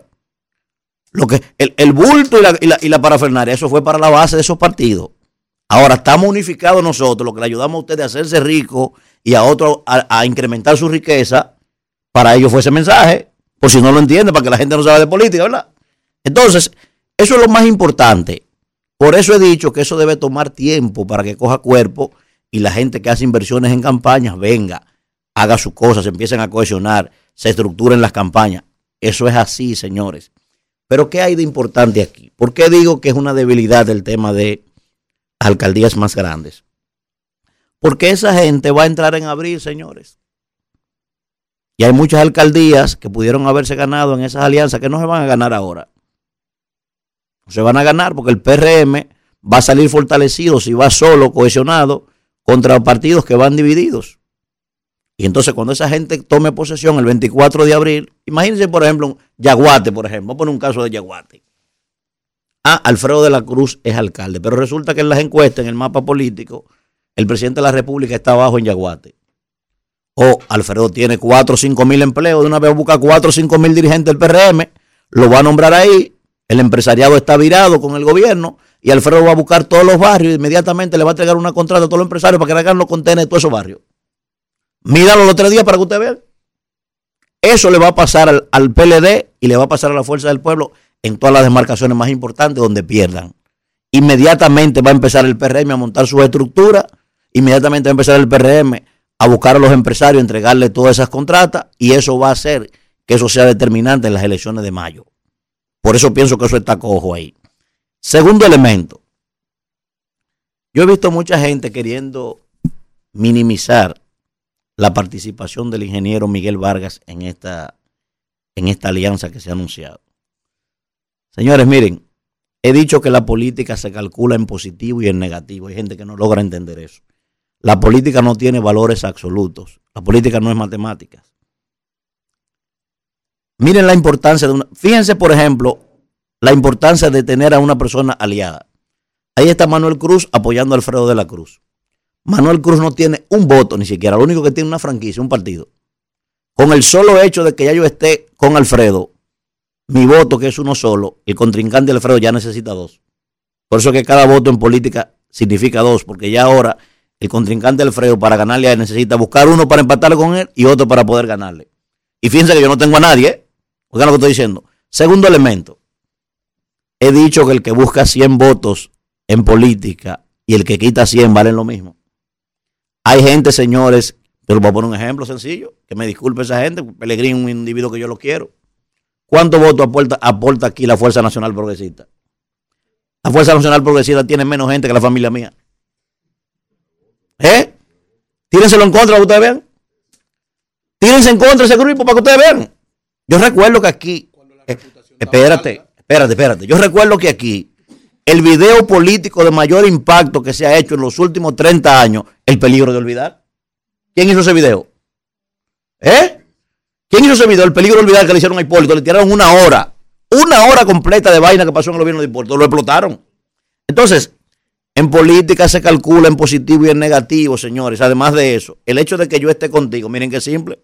Manuel Cruz no tiene un voto en una alianza. Ah, pero Manuel Cruz cuando viene a ver tiene 40 amigos empresarios que cada uno te puso 100 millones de pesos en la mano. ¿Eh? Y eso no se ve en campaña. Probablemente, he dicho, todo el que puede aportar 200 millones de pesos en una campaña es un peligro. ¿Eh? Y si hay algo que todo el mundo sabe aquí, es que ese individuo que encabeza esa alianza, sin ningún problema le pone un cheque a cualquiera. Mira, resuelve tu problema, Alfredo, para que salga senador. ¿Eh? El ingeniero Miguel Vargas Maldonado. Es un coloso de de la política. O sea, sin ningún problema puede ser Alfredo senador con un cheque. Toma, Alfredo, que tú lo que necesitas es que te ayude. ¿Por qué, señores? Señores, vuelvo y repito, en un ciclón a un pueblo que le dice quédense en su casa y sale, ¿eh? es un pueblo que, que hay que movilizarlo con recursos, porque los amigos no dan para que usted sea diputado, señores. Nadie tiene tanto amigos como para ser senador. Aparte de los amigos, se necesita ser mayoría y la mayoría se hace con grasa. Para que se entienda lo que estoy diciendo. No es lo que queremos nosotros, ¿eh? para que no se me malinterprete. Yo estoy promoviendo cosas aquí que no son. ¿Eh? Que no estoy, no estoy proponiendo distopía. No es lo que quiere el pueblo dominicano, es lo que queremos nosotros. Ahora, yo no puedo venir aquí a soñar. La gran mayoría del pueblo dominicano se moviliza con grasa en este país. Y el primer error que está cometiendo el PRM con esa gran alianza es que tú el que está ahí, mire, tú el que se sentó ahí, está forrado de millones en esa alianza. O sea, y segundo, no es con muchachos que ustedes están bregando, es con veteranos en la política, con gente que tiene vocación de poder. ¿Eh? Esos no son de la liga rookie. Entonces, por cuando yo veo gente de que minimizando esta, esta, este asunto, que tiene mucho problema la alianza, ¿eh? Tiene, no es que no tiene problema, y no es que tampoco ganaron por eso, como hay mucha gente que cree eso. No, al presidente van a tener que ganarle, para que estén claros. Ahora, no es con muchachos que ahí se está bregando, fíjense nada más. ¿Quién Oye, iban a anunciar la alianza, ¿y quién fue la atracción de esa, de esa, de ese, de esa asamblea? ¿Eh? Desde que entró el chiquitico de San Juan, todo el mundo se puso loco. Todo el mundo se puso loco por saludar al chiquitico de San Juan. ¿Por qué? Ah, porque ese no es Manuel Cruz, el boqueroso de los girasoles. Todo el mundo sabe que ese individuo gana elecciones sin ningún problema, que es el mejor armador que hay en este país. ¿Eh? Entonces, faltan muchas cosas. Falta cohesione, hay un tema de desconfianza, hay un tema de subsanar muchas, muchas heridas allí que se, todo eso falta. Pero el tiempo va a decir, el tiempo va a decir de esa alianza. Claro, vuelvo y repito, van a tener que ganarle el presidente de la República. ¿eh? No es fácil ganarle a un presidente. No lo es, señores. No es porque esa alianza se estructuró y esa alianza ganó, no. Ahora, si yo fuera PRMista hoy, atención, atención Kimberley, como dice, ¿eh? si yo fuera PRMista hoy, miren, este vaso estuviera lleno de vino aquí hace rato. ¿Sabe por qué? A todo el que ignoró el PRM en estos tres años, que se preparen ahora. Miren, que ahora van a tener que llorar. Eso. Miren, día y noche, fulano arranca para acá. Fulano arranca para acá que te necesitamos. Esa alianza lo va a obligar a ustedes. A todo el PRMista que ustedes humillaron, tener que irlo a buscar obligado, aunque ustedes no quieran. ¿O miren? O se fueron. Esa es la única verdad. Van a tener que buscar PRMista por PRMista. Y tú el que aportó algo, aunque no sea PRMista, van a tener que ir a llorar que ustedes lo hayan desamparado. Porque esa alianza los va a obligar a ustedes a hacer eso. Quieran o no quieran. Adelante, Isidro. Bueno, 8.38 minutos de la mañana y vamos a dar algunas informaciones antes de seguir con los comentarios para este jueves. Ustedes saben que esta semana iba a ser la apertura de la Feria del Libro y por motivos de Franklin, pues lo movieron para el día mañana, la vigésimo quinta Feria Internacional del Libro Santo Domingo 2023. Eh, pues también... Mañana la Feria del Libro inicia. Inicia, sí, una fecha Pero como ¿cómo que, así? eh, ¿Por lo debieron mover eso para el lunes? no, Hasta que eh, pase este creo que era ayer la inauguración y No, no, por debieron Franklin moverlo para el lunes hasta que la todo este proceso de- anunciaron que para el 25 de agosto a las 7 de la noche en la sala Carlos Piantini del Teatro Nacional va a ser la apertura eh, donde ahí me imagino que va a participar el presidente como ya es una costumbre cuando se hace la apertura de la Feria del Libro entonces siguiendo con algunas actualizaciones hay que decir que ya fueron descontinuadas las alertas por la tormenta Franklin, está el mapa completo aguilucho, amarillo el mapa.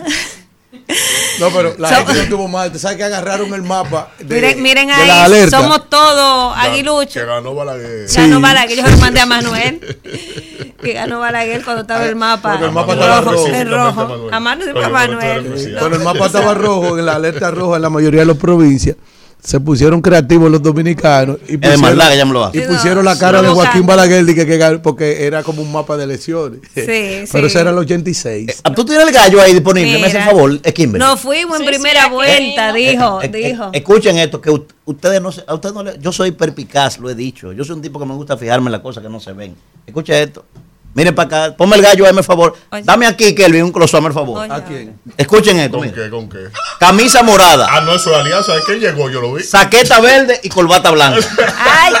Niégate ahora, maldito. Niégate.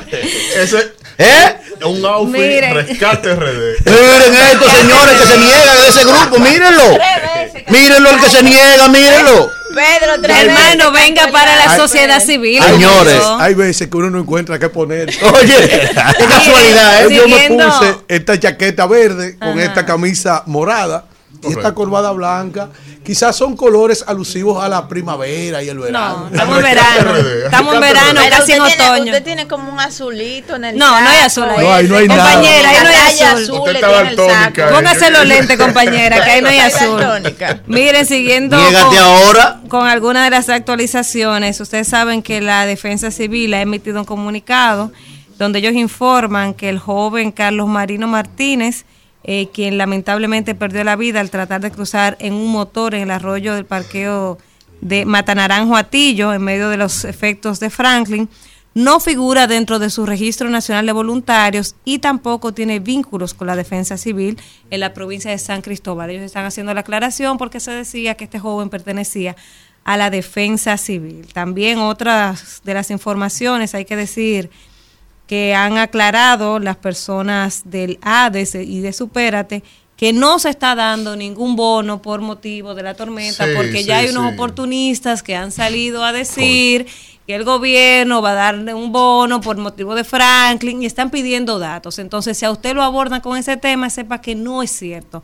No sé, por el, por el momento, hasta este momento, el gobierno no ha anunciado eh, ningún bono. Están dando bono ya también los No, no, delincuentes. No tenemos pruebas, pero tampoco dudas. Pero en este caso es falso. Todavía es falso. Sí, porque eh, se decantan por lo que es el, eh, el, eh, lo clientelar, el populismo barato, está dando ayuda sin condiciones y, eh, y que no llegue a tanta gente y que siempre haya un escándalo bono tras bono. Pero en este caso, por bono No, Franklin no, no, hay. no, no, pero esa Todavía. gente, esa gente, tú sabes que hay que ayudarlo. la Sí, lo van a ayudar, el presidente lo Yo- yo dijo, pero se está haciendo el levantamiento del lugar para saber Pero- hacia dónde se van a dirigir la Vuelvo, ayuda. Vuelvo. Por ejemplo, el bono escolar, lo- los haitianos están muy felices con el bono escolar. Vuelvo y repito. Date un ejemplo. Vuelvo y repito de lo que dije ayer. este Escúchame, eso. algo serio, Pérez. Sí, no, yo voy a decir algo serio también. Vuelvo y repito lo que dije lo ayer. que se dice serio. Vuelvo y repito lo que dije ayer. Sí. Atención al sector 6 de salud. Ah, ahí, ahí, Eh. ahí yo iba.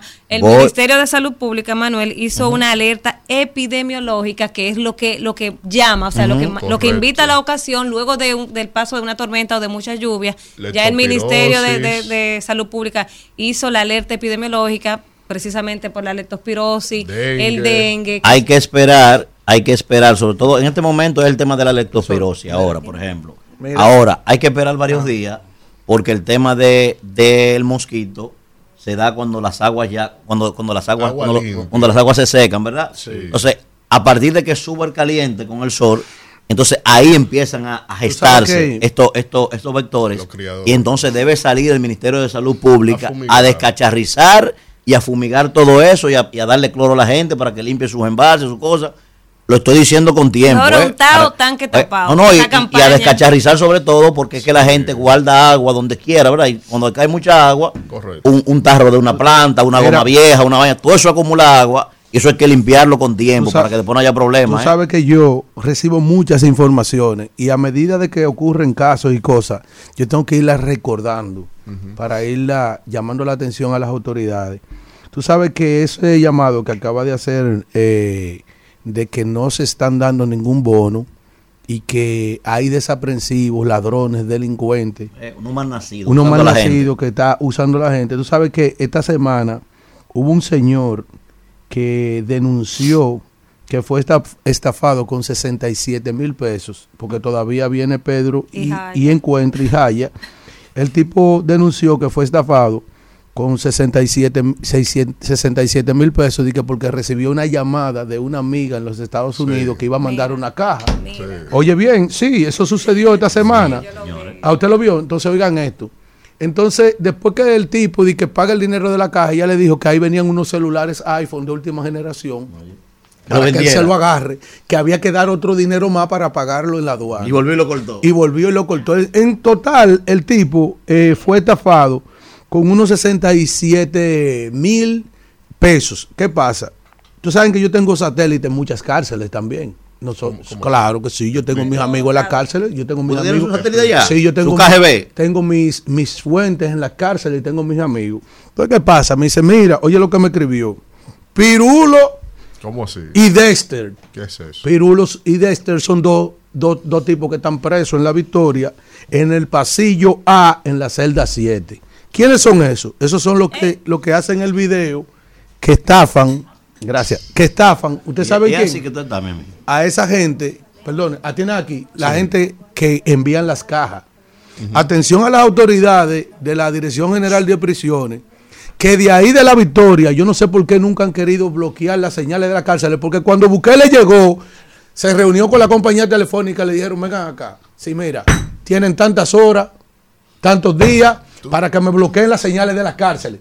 Casi todas esas estafas que usted está señalando, Danira, que hacen, casi todas esas estafas por las que son víctimas, muchísimos dominicanos, son de la cárcel. Y me dice, me dice esa fuente mía ahí dentro, Pirulo y Dexter, pasillo A, celda 7, son los que, son los del video que estafan a personas con las cajas. Entonces, sería bueno también que las autoridades hagan lo suyo, porque, oiga, esa gente, el tipo va, ¿a dónde deposita el tipo? A una cuenta de banco. Es decir, que ya también hay un actor que es un receptor de la cuenta de banco, que no es tan difícil hacer la investigación. Es quien va, oye, a donde va el ingenuo a depositar. Pero esa cuenta de banco tiene nombre y apellido. Porque eso casi siempre sucede, El que son dinero depósitos en siempre banco, deja en los rastro, distintos bancos, siempre. exactamente en los distintos bancos. Y yo nunca he podido entender cómo, ¿Cómo es que posible autoridad que, no siguen timando a la gente a través de elementos eh, de, de productos bancarios de los distintos bancos y no van directamente ahí porque el hombre el tipo el tipo el tipo depositó el dinero en una cuenta de banco busquen ese Isidro, hombre vamos al contacto. Coño. Rumbo de la mañana. 8.49 minutos de la mañana y vamos de inmediato con el comentario del compañero Víctor Villanueva. Bueno, eh, primero, antes de mi comentario, saludar la posición de mi partido Fuerza del Pueblo de disponer de sus locales y de ordenar a toda la dirigencia y los candidatos y aspirantes a las distintas posiciones para las próximas elecciones, de estar a disposición de las autoridades y destacar los operativos que distintos dirigentes y aspirantes están realizando precisamente a todo lo largo y ancho del país y destacar ahí lo de los operativos de, mi gran amigo y admirado Omar Fernández que está entregado, ahí lo vi en las distintas circunscripciones del Distrito Nacional junto con José Gregorio Cabrera también. Así que vamos a, les felicito y a seguir marcando que ese es parte del trabajo y del quehacer que tenemos que estar de cara siempre a las comunidades. Bueno, yo siempre, nunca eh, hago una, un seguimiento del mismo tema. Eh, el día de ayer yo abordé el tema con relación a Haití. Tuve una cantidad de reacciones, personas que me escribieron, que me, me llamaron, eh, varias personas y gente de, de mucho respeto para mí. Y creo que tienen razón en el hecho de donde me señalan que eh, ese es el dramatismo que se tiene en el país, esas son las vicisitudes que vamos atravesando de cara a la problemática dominico-haitiana, pero eh, con algunos comentaba algunas soluciones que también son necesarias, eh, que tenemos que poner en el debate, porque de la problemática todos sabemos cuál es. Nuestro histórico de problemática que no viene desde esta administración, esa problemática viene desde las guerras napoleónicas, eh, donde eh, en Europa se definió el Tratado de Aranjuez dividir en el 1777, dividir esta isla en dos, en Saint-Domingue para la parte francesa y Santo Domingo para la parte española. Eso no, eso no lo inventamos nosotros. Y la presencia de la heredad africana tampoco es nuestra. Esa heredad africana viene a razón de, el, de ese negocio fatídico que, que ni siquiera han perdido perdón los imperios actuantes en el mundo que se hicieron imperios a costa precisamente de la esclavitud. Y sobre eso nosotros tenemos una realidad muy, muy eh, delimitada a razón de una cuestión que no, no es, que no es nuestra, que no, nos, no es de nosotros. Pero es el status quo. Ese es el momento que tenemos y, la realidad que tenemos que enfrentar. ¿Y cuál es la mejor forma de uno enfrentar una problemática como la que, como la que vivimos en Haití y que ha adolecido la República Dominicana de manera coherente? Bueno, miren, lo primero es que el Haití para nosotros representa un problema de eh, derecho internacional en cuanto al estatuto internacional de esa nación como Estado. Si usted evalúa el escenario actual, no puede, no puede tipificarse como un Estado, porque he hablado en muchos comentarios que para ser un Estado necesita tres elementos constitutivos que no tiene. Eh, territorio, población e institucionalidad política, es decir, gobierno. Y desde el gobierno, eh, poder judicial, poder eh, ejecutivo y poder legislativo. Ninguno de los tres funciona. Hay una figura de primer ministro que no ha sido legitimada en ningún proceso institucional porque no hay ni siquiera parlamento. Y por lo tanto, al adolecer de una de las tres elementos que constituye un Estado, no se puede tipificar como Estado. Entonces nuestra política exterior tiene que estar orientada a saber que eso no es un Estado.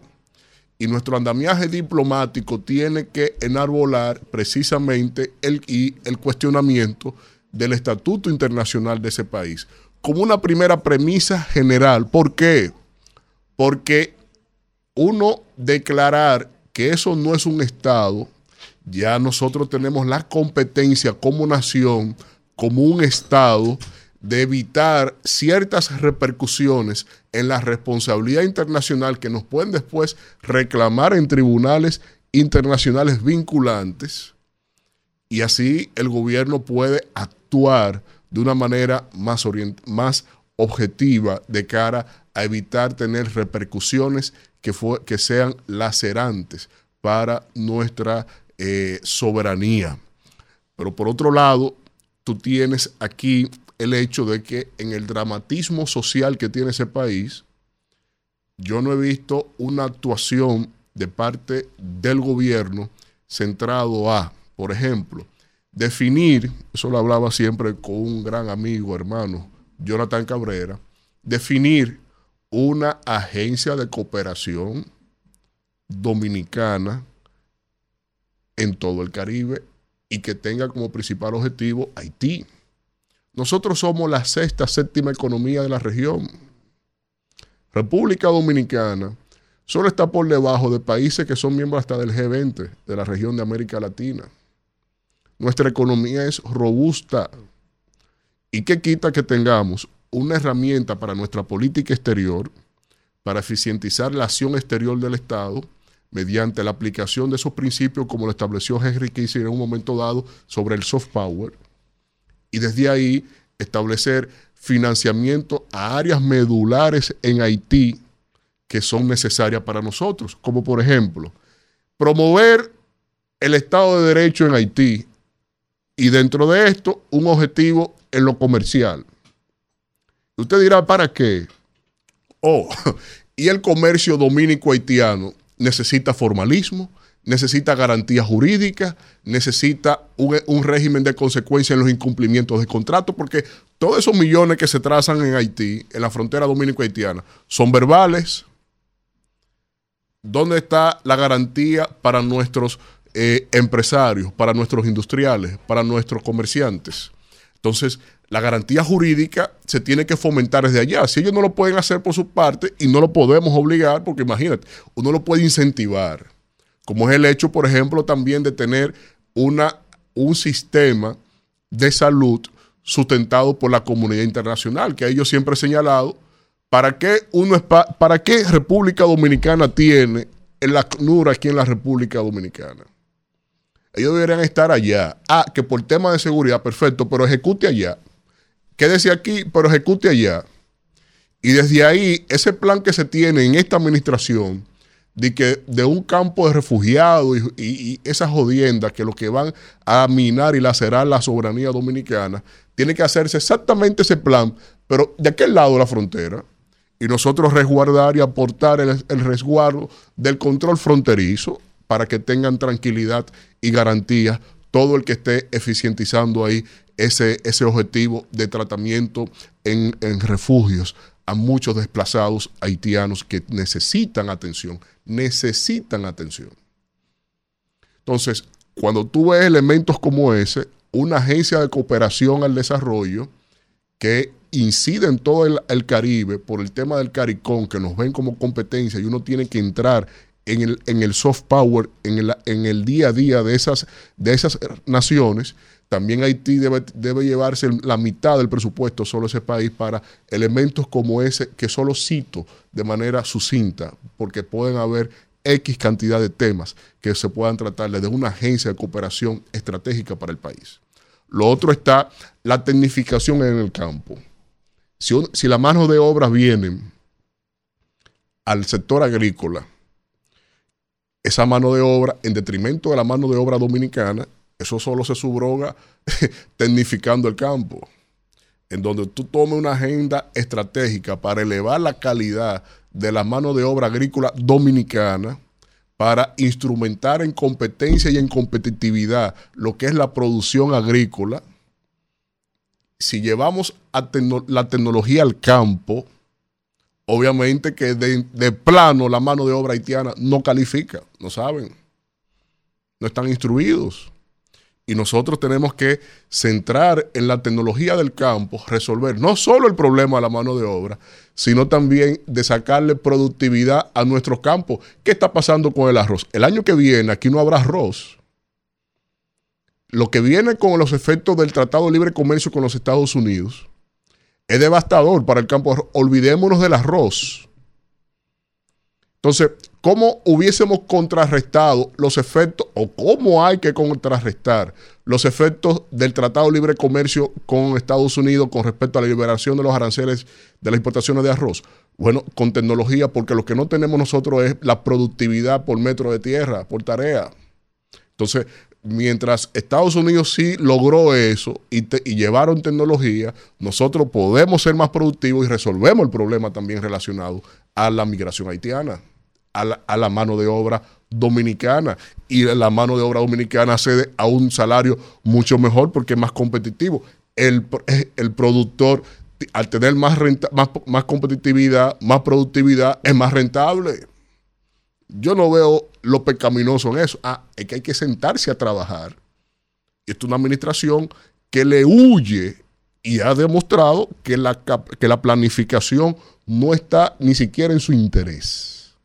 Porque mucho que se le ha enrostrado la incapacidad. Pero, por otro lado, usted tiene el tema relacionado a la educación.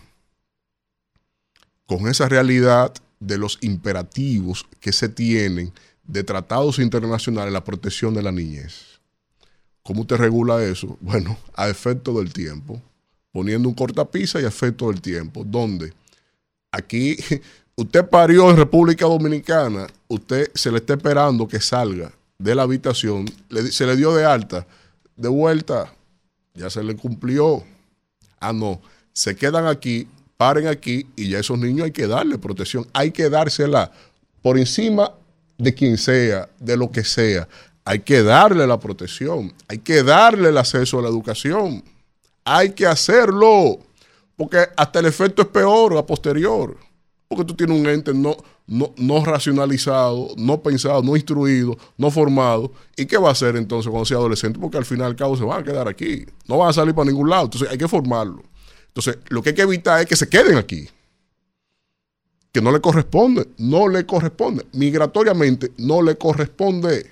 Tienen que, si se le dio, hay que hacer cuotas de parturientas en el país y que eso se refleja posterior en los servicios públicos que no demandan como el tema de la educación, porque hay que recaer el tema cuando digo la responsabilidad internacional del país. Pero bueno, así un sinnúmero de medidas que se tienen que tomar y tener de cara precisamente a la cuestión relacionada a la problemática dominico-haitiana. Son muchas las aristas, muchas las áreas. Ni hablar de un tratado de libre comercio con Haití que ellos nunca han querido y solamente está vigente el EPA, que es el acuerdo entre CARICOM y la Unión Europea, que nos es vinculante y sobre eso se ejerce algunas medidas de protección comerciales. Pero en este caso, en este caso, lo, que más eh, nos genera presión y nos es agreste como nación es el hecho, es la realidad de que eh, fuera de toda la problemática histórica que ha tenido el país en el control migratorio, en esta administración se le ha dado luz verde para que vengan todos para acá y desde aquí se le han ido protegiendo, ayudando y se ha cumplido. Si en algo el cambio ha cumplido, ha sido, y yo creo que ese es el titular, en haitianizar la República Dominicana, porque sí, en eso creen en este gobierno, en eso creen los que dirigen la política migratoria del país. Rumbo de la mañana. Bueno, nueve, seis minutos de la mañana. Seguimos en vivo en este jueves 24 de agosto y vamos a continuar con los comentarios. El turno de mi querida Kimberly, la mujer que estaba fajada ayer en la Guayiga. Así es, gracias. En la Guayiga, Pedro Brán, los Alcarrizos y toda la circunscripción 5 eh, realmente. Señores, yo quiero precisamente hablar sobre ese tema de la, del paso de la tormenta Franklin, que mucha gente vive en muchas condiciones de vulnerabilidad y de extrema pobreza, que este tipo de fenómenos naturales les impacta su vida, las de toda su familia, la de sus amigos, la de sus vecinos. Y a veces existe tanta desigualdad en la misma provincia de Santo Domingo, por poner un ejemplo del lugar donde somos nosotros, donde nosotros hemos podido ser testigos de estas realidades, que hay una parte de los ciudadanos que no se encuentra en esa situación de vulnerabilidad, de extrema pobreza, en peligro, ¿verdad? Por decirlo así. Y la otra parte, la que vive en el Distrito Nacional, que gracias a Dios, eh, a su trabajo, a su esfuerzo, a su sacrificio, pues puede vivir en, en condiciones que no son de vulnerabilidad y de pobreza, siente a veces que exageran con estas medidas de alerta roja, con estas medidas de, de, no laborar, de no transitar en las calles, con estos llamados de las autoridades. Incluso yo he visto hasta figuras políticas decir que el gobierno exageró con las medidas, que el centro de operaciones de emergencia también. Y yo digo, pero qué, qué falta de empatía, qué ignorancia, eh, hasta cuándo vamos a poder vivir así, que eh, la gente a veces cree que, que su realidad es la de los demás, que no se pone en el zapato del otro, que no se ocupa ni se preocupa por saber cuáles son las verdaderas realidades que se viven aquí mismo, en la misma provincia de Santo Domingo y en el resto del país. Porque si usted va a comunidades como las comunidades de Herrera, por ejemplo, que está rodeado de cañadas, se va allá a, Cristo Rey, se va también a la misma Guayiga, que hay muchos puntos vulnerables, donde hay muchas cañadas, que la gente ha construido sus casas al lado de las cañadas, donde está el río Lebrón, en Pedro Brán, las rivieras del Lebrón, en, en, en Villaparaíso, de Palmarejo, Villalinda, o sea, son ciudades que están dentro de la provincia de Santo Domingo a 15 minutos del centro de la ciudad, del Distrito Nacional, ¿verdad? A 20 minutos quizás. Y usted se encuentra con esa realidad, está ahí. Y son las grandes mayorías de la, de la provincia de Santo Domingo. Asimismo, usted se va a Santo Domingo Norte y hay muchas comunidades pobres de municipios que tienen mucho territorio, sí que tienen quizás una belleza y una riqueza ecoturística, pero asimismo son vulnerables porque han crecido con un desorden territorial, son ciudades que no han sido planificadas. Lejos de eso, la gente ha construido como ha podido, donde ha podido construir y por eso vivimos denunciando ese déficit de vivienda, vivimos eh, aplaudiendo de cierta manera las iniciativas de este gobierno y de cualquier gobierno que pueda eh, tener en materia de vivienda para poder a esos ciudadanos que viven en esas condiciones, que es culpa de todos los gobiernos que habían pasado y que no se había aprobado una ley de ordenamiento territorial y de culpa de todos. No podemos culpar nada más a esa gente, como yo he visto a muchos ciudadanos que se han dedicado a escribir en las redes sociales. ¿Para qué la gente construye al lado de una cañada? ¿Para qué usted construye al lado de un río? Eh, ¿Le gusta que lo salven? ¿Le gusta que estén gastando el dinero ahí? La gente es esto, la gente es aquello. Por Dios. ¿Usted cree que es fácil no tener dónde vivir?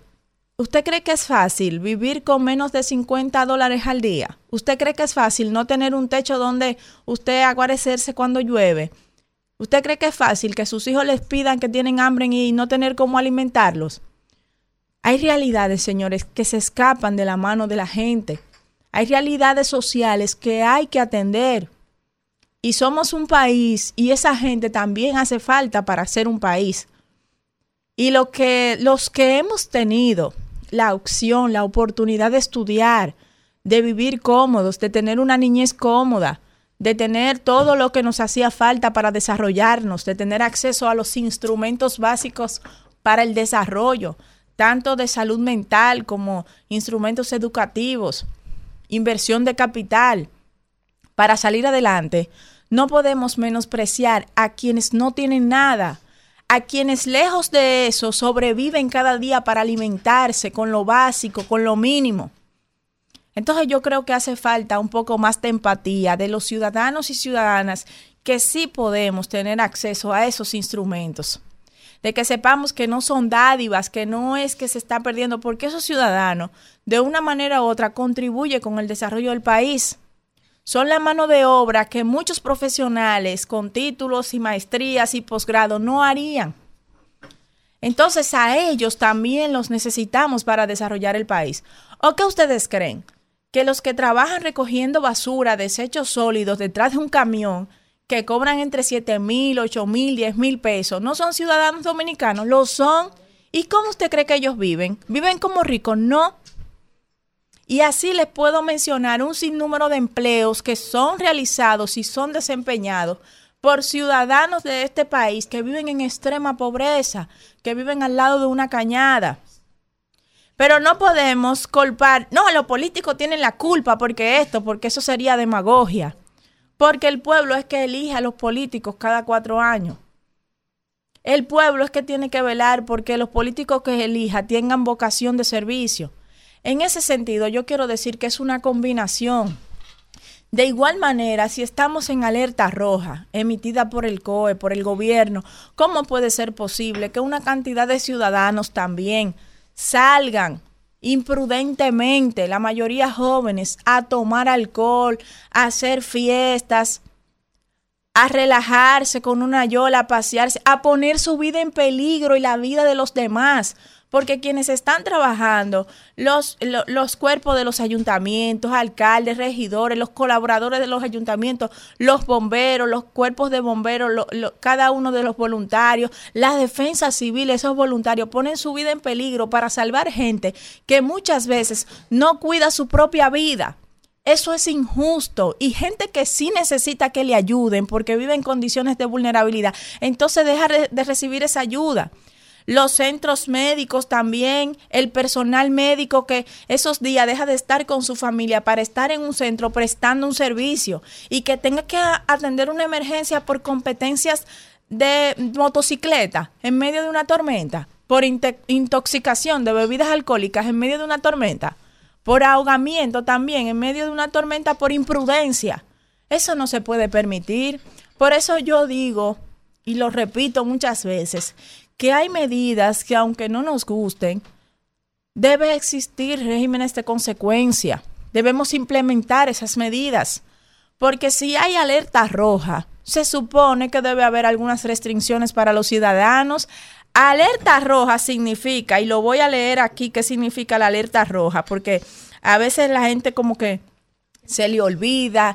No sé si eso es una muestra ya alarmante de la ignorancia de muchos ciudadanos de nuestro país, el estar poniendo su vida, eh, exponiéndose de una manera eh, exorbitante, que eso nos pone en, en, burla en la comunidad internacional, evidenciar la ignorancia de tanta gente que pone su vida en peligro por su propia voluntad. Escuchen esto, alerta roja, aquella que se declara cuando la tendencia ascendente del desarrollo del evento implica situaciones eminentes de riesgo y situaciones severas de emergencia. Esta alerta roja significa que el ciudadano debe estar en un lugar a salvo y con un bulto preparado para estar a salvo. Eso es lo que significa alerta roja y habían 32 provincias en alerta roja en nuestro país. Si por su casa no pasó nada, Gracias a Dios, qué bueno. Hay muchos lugares donde sí está pasando. Y todas las autoridades están ocupadas atendiendo esas situaciones de emergencia. No puede ser que usted se ponga en situación de emergencia por su propia voluntad y debe existir régimen de consecuencia. A esos ciudadanos que salen a exponer su vida y a la de los voluntarios y de las autoridades por poner su vida en peligro, debe existir un régimen de consecuencia para ellos porque no es posible que usted se ponga en peligro a sabiendo de lo que está pasando en el país, burlándose del dolor incluso de los demás, porque es una burla.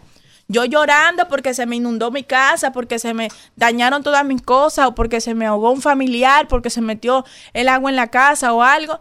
Y otra, o un derrumbe que, como en la Guayiga, por ejemplo, pasó pasaron derrumbes y necesitamos que Obras Públicas pues fuera y nos ayudara y en los alcarrizos y así. Y otro, bailando y disfrutando de esa tormenta, que es motivo de desgracia para los demás. Eso no puede ser. Las autoridades fueron electas para eso, no para coger likes ni coger view.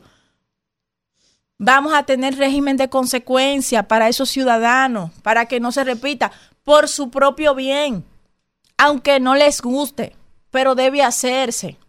Y por otro lado, quiero hablar de la ley 176-07, que es la ley que rige los ayuntamientos, los gobiernos locales y el Distrito Nacional, o sea, los municipios, los distritos municipales y el Distrito Nacional.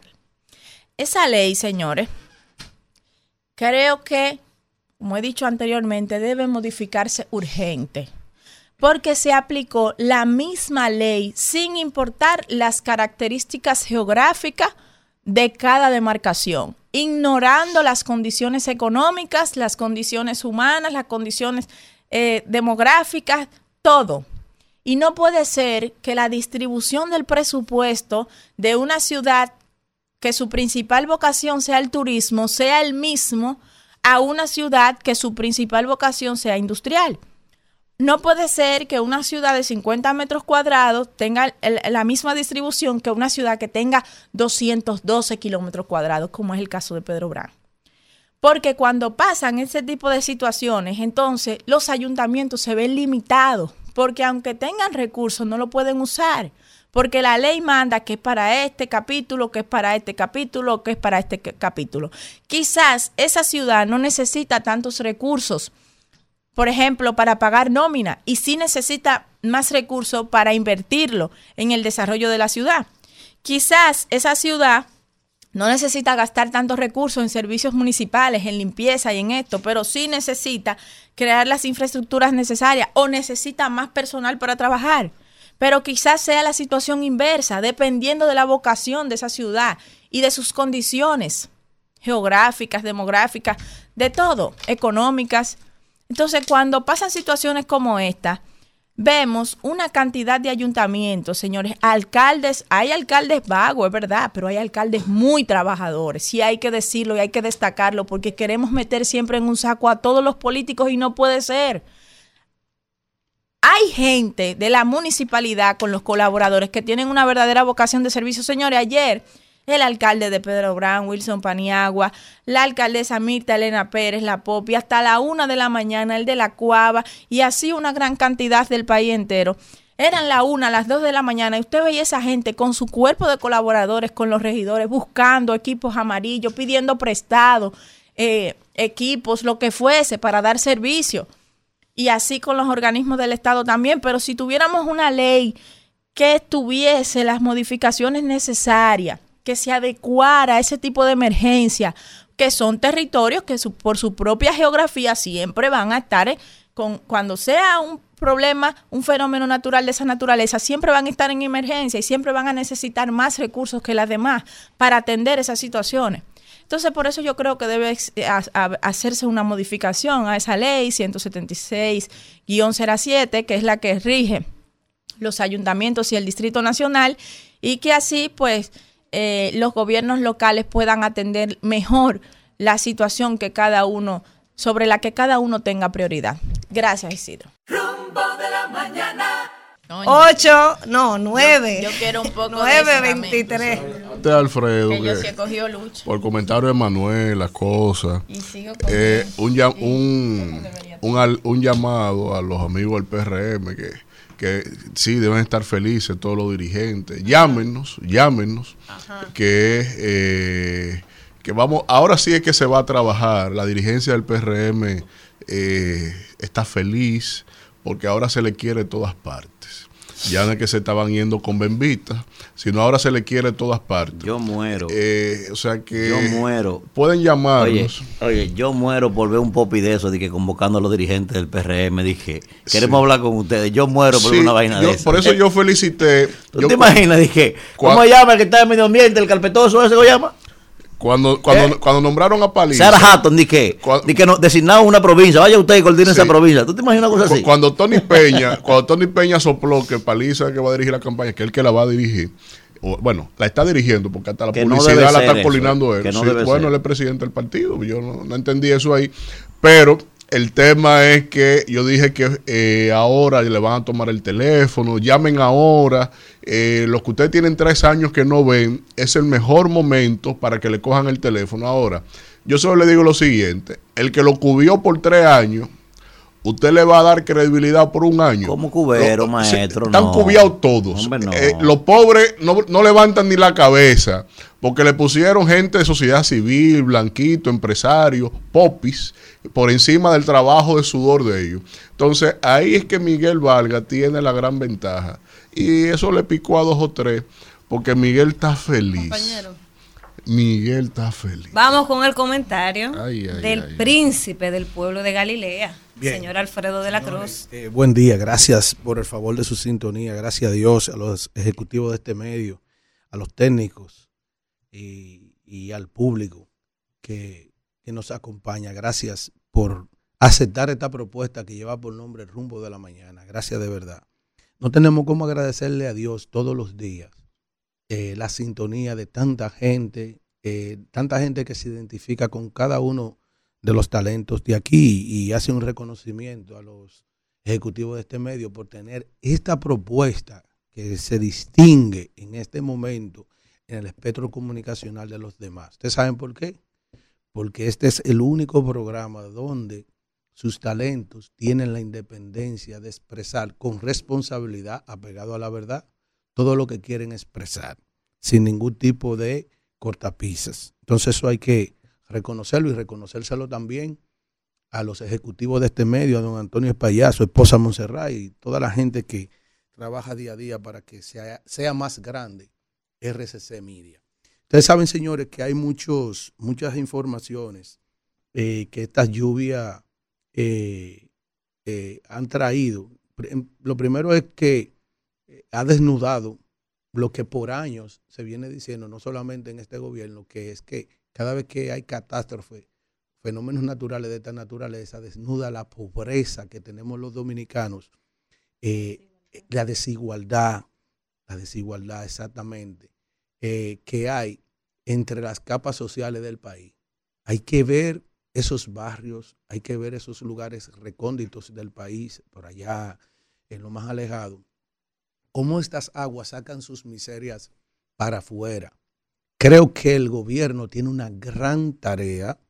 Creo que eh, cayó mucha agua. Mira, dijo el señor director del INDRI que que lamentablemente cayó, cayó una milimetría de agua extraordinaria, pero no se aprovecharon en las presas, porque toda el agua cayó por aquí.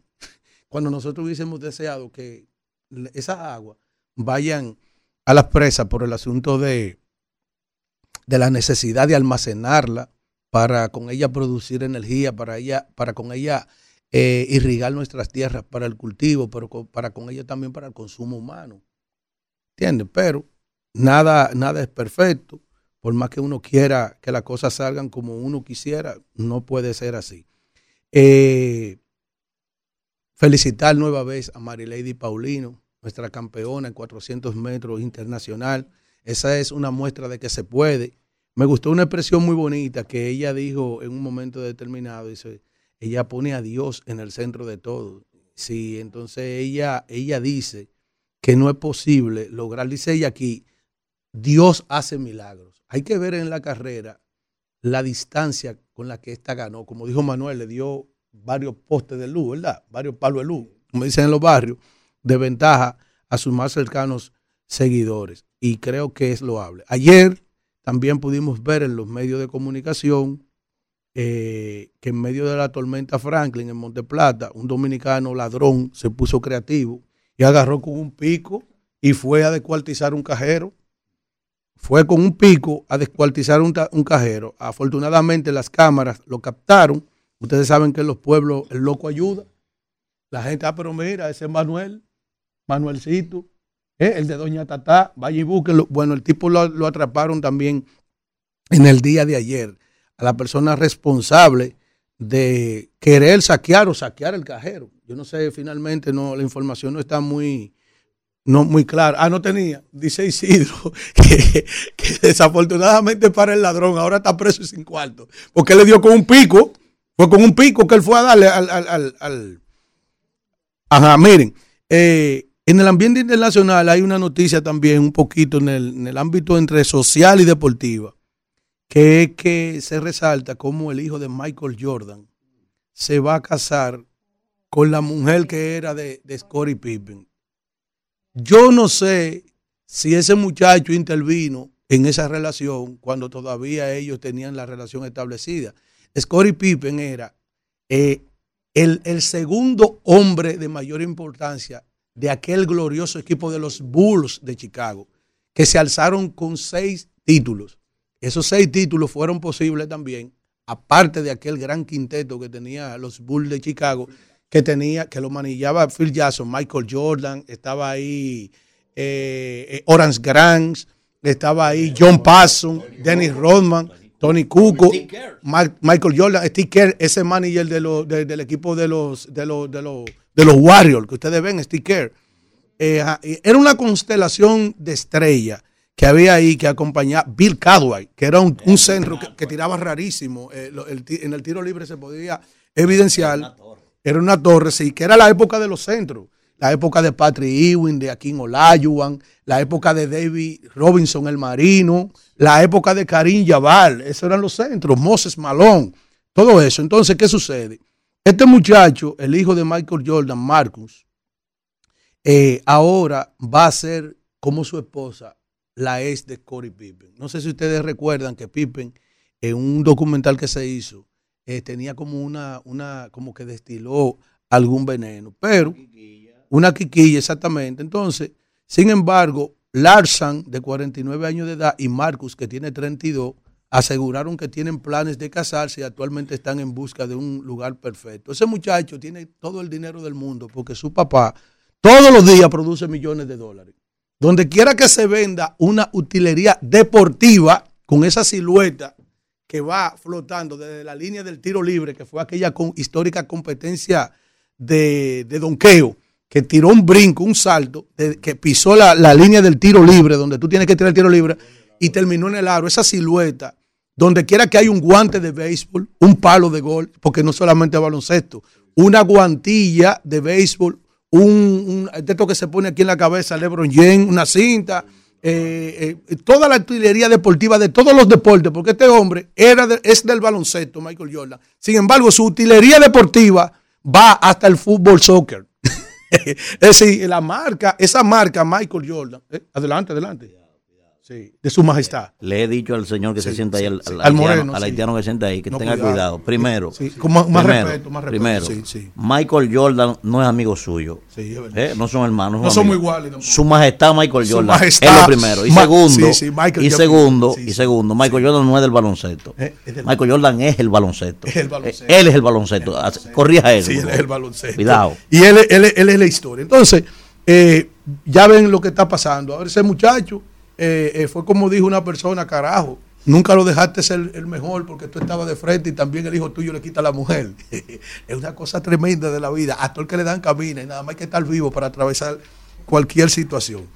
Eh, el ambiente internacional que lo tocamos también en la mañana de hoy, a nadie se le sale de la cabeza de que Putin tiene las manos criminales dentro de lo que es ya la muerte de Prigozhin, Manuel, y, y el mundo que me escucha. Él tenía que mandar ese ejemplo de que él no podía ser desobedecido ni tampoco eh, tratar de usurparse ni faltarle respeto. Es decir, él tenía que mandar un ejemplo, ¿m? un ejemplo de autoridad, porque un tipo autoritario, sí, un tipo brillante, pero un tipo autoritario. Yo quisiera que Dios me dé vida y salud para saber cuál va a ser el final de ese hombre.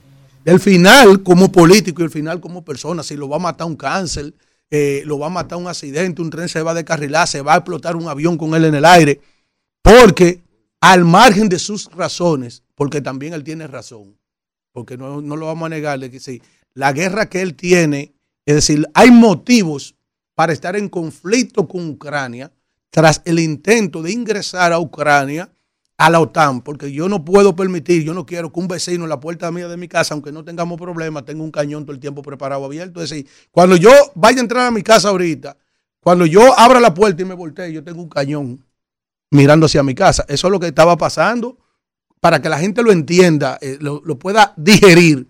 Eso es lo que eh, el ingreso de Ucrania a la OTAN era una amenaza permanente para los intereses de Rusia. Que si bien es cierto hoy, porque tú, tú te llevas bien con el vecino hoy, pero mañana puede tener algún tipo de problema. Entonces, el día que haya ese problema, tú tienes ese cañón de frente listo para desbaratarte. Eso era lo que estaba pasando ahí, ¿entiendes? Ahora, la guerra ya era una sin razón, porque nunca te instalaron el cañón. Y hay una gran cantidad de niños, de mujeres, de ancianos, de jóvenes que están muriendo en una guerra sin razón, que ha debido de pararse hace tiempo. Entonces, yo no estoy de acuerdo con esa masacre, ese genocidio, ese abuso que se ha llevado a cabo con- contra la humanidad. Es decir, pudo salvarse el conflicto.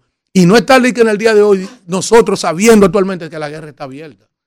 Entonces es un malvado, un perverso, porque ha seguido adelante. Ya Ucrania dijo, ya yo no voy a entrar a la OTAN, pues ya no voy a entrar a la OTAN porque es que tú quieres seguir peleando. No, esta es mi oportunidad para yo apoderarme de unos territorios que estratégicamente a mí me convienen, sobre todo por la entrada al mar. ¿Entiendes? Entonces, yo quiero ver cuál va a ser el final de este hombre.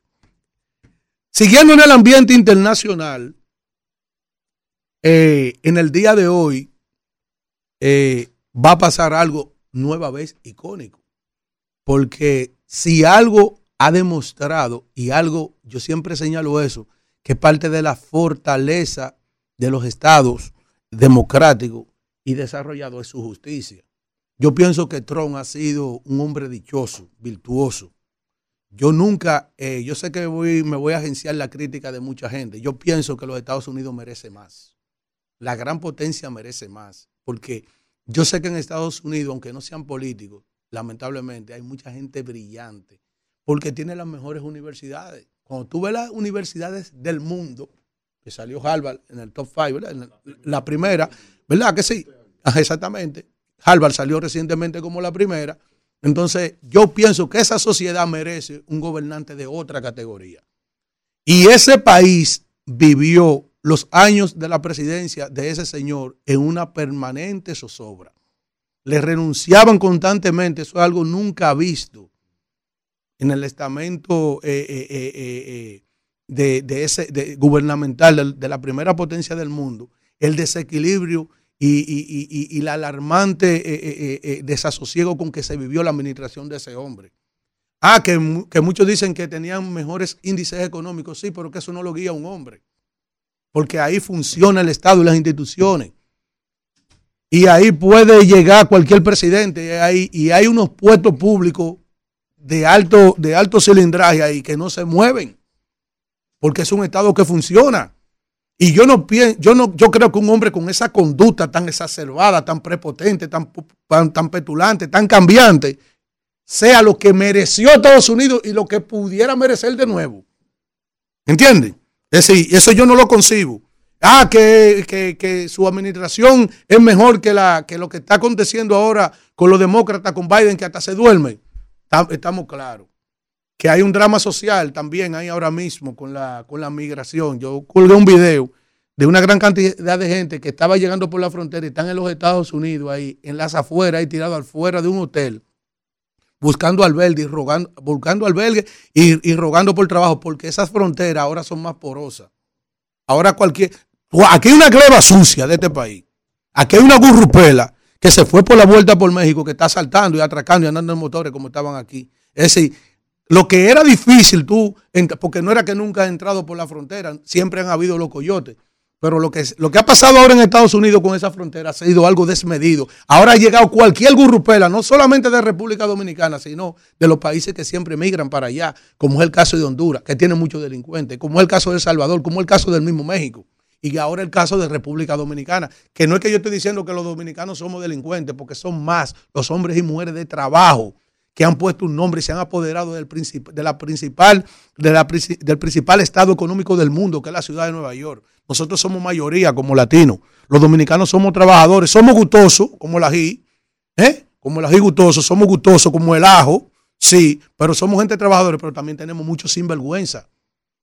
Eso de estar corriendo motores, calibrando motores, andando en, una goma por allá, asaltando gente, llegando ya el mismo, el mismo, la misma tipología del crimen que se están escenificando aquí en nuestros barrios, lo han llevado allá a hacernos pasar vergüenza a la ciudad de Nueva York. Eso no puede ser.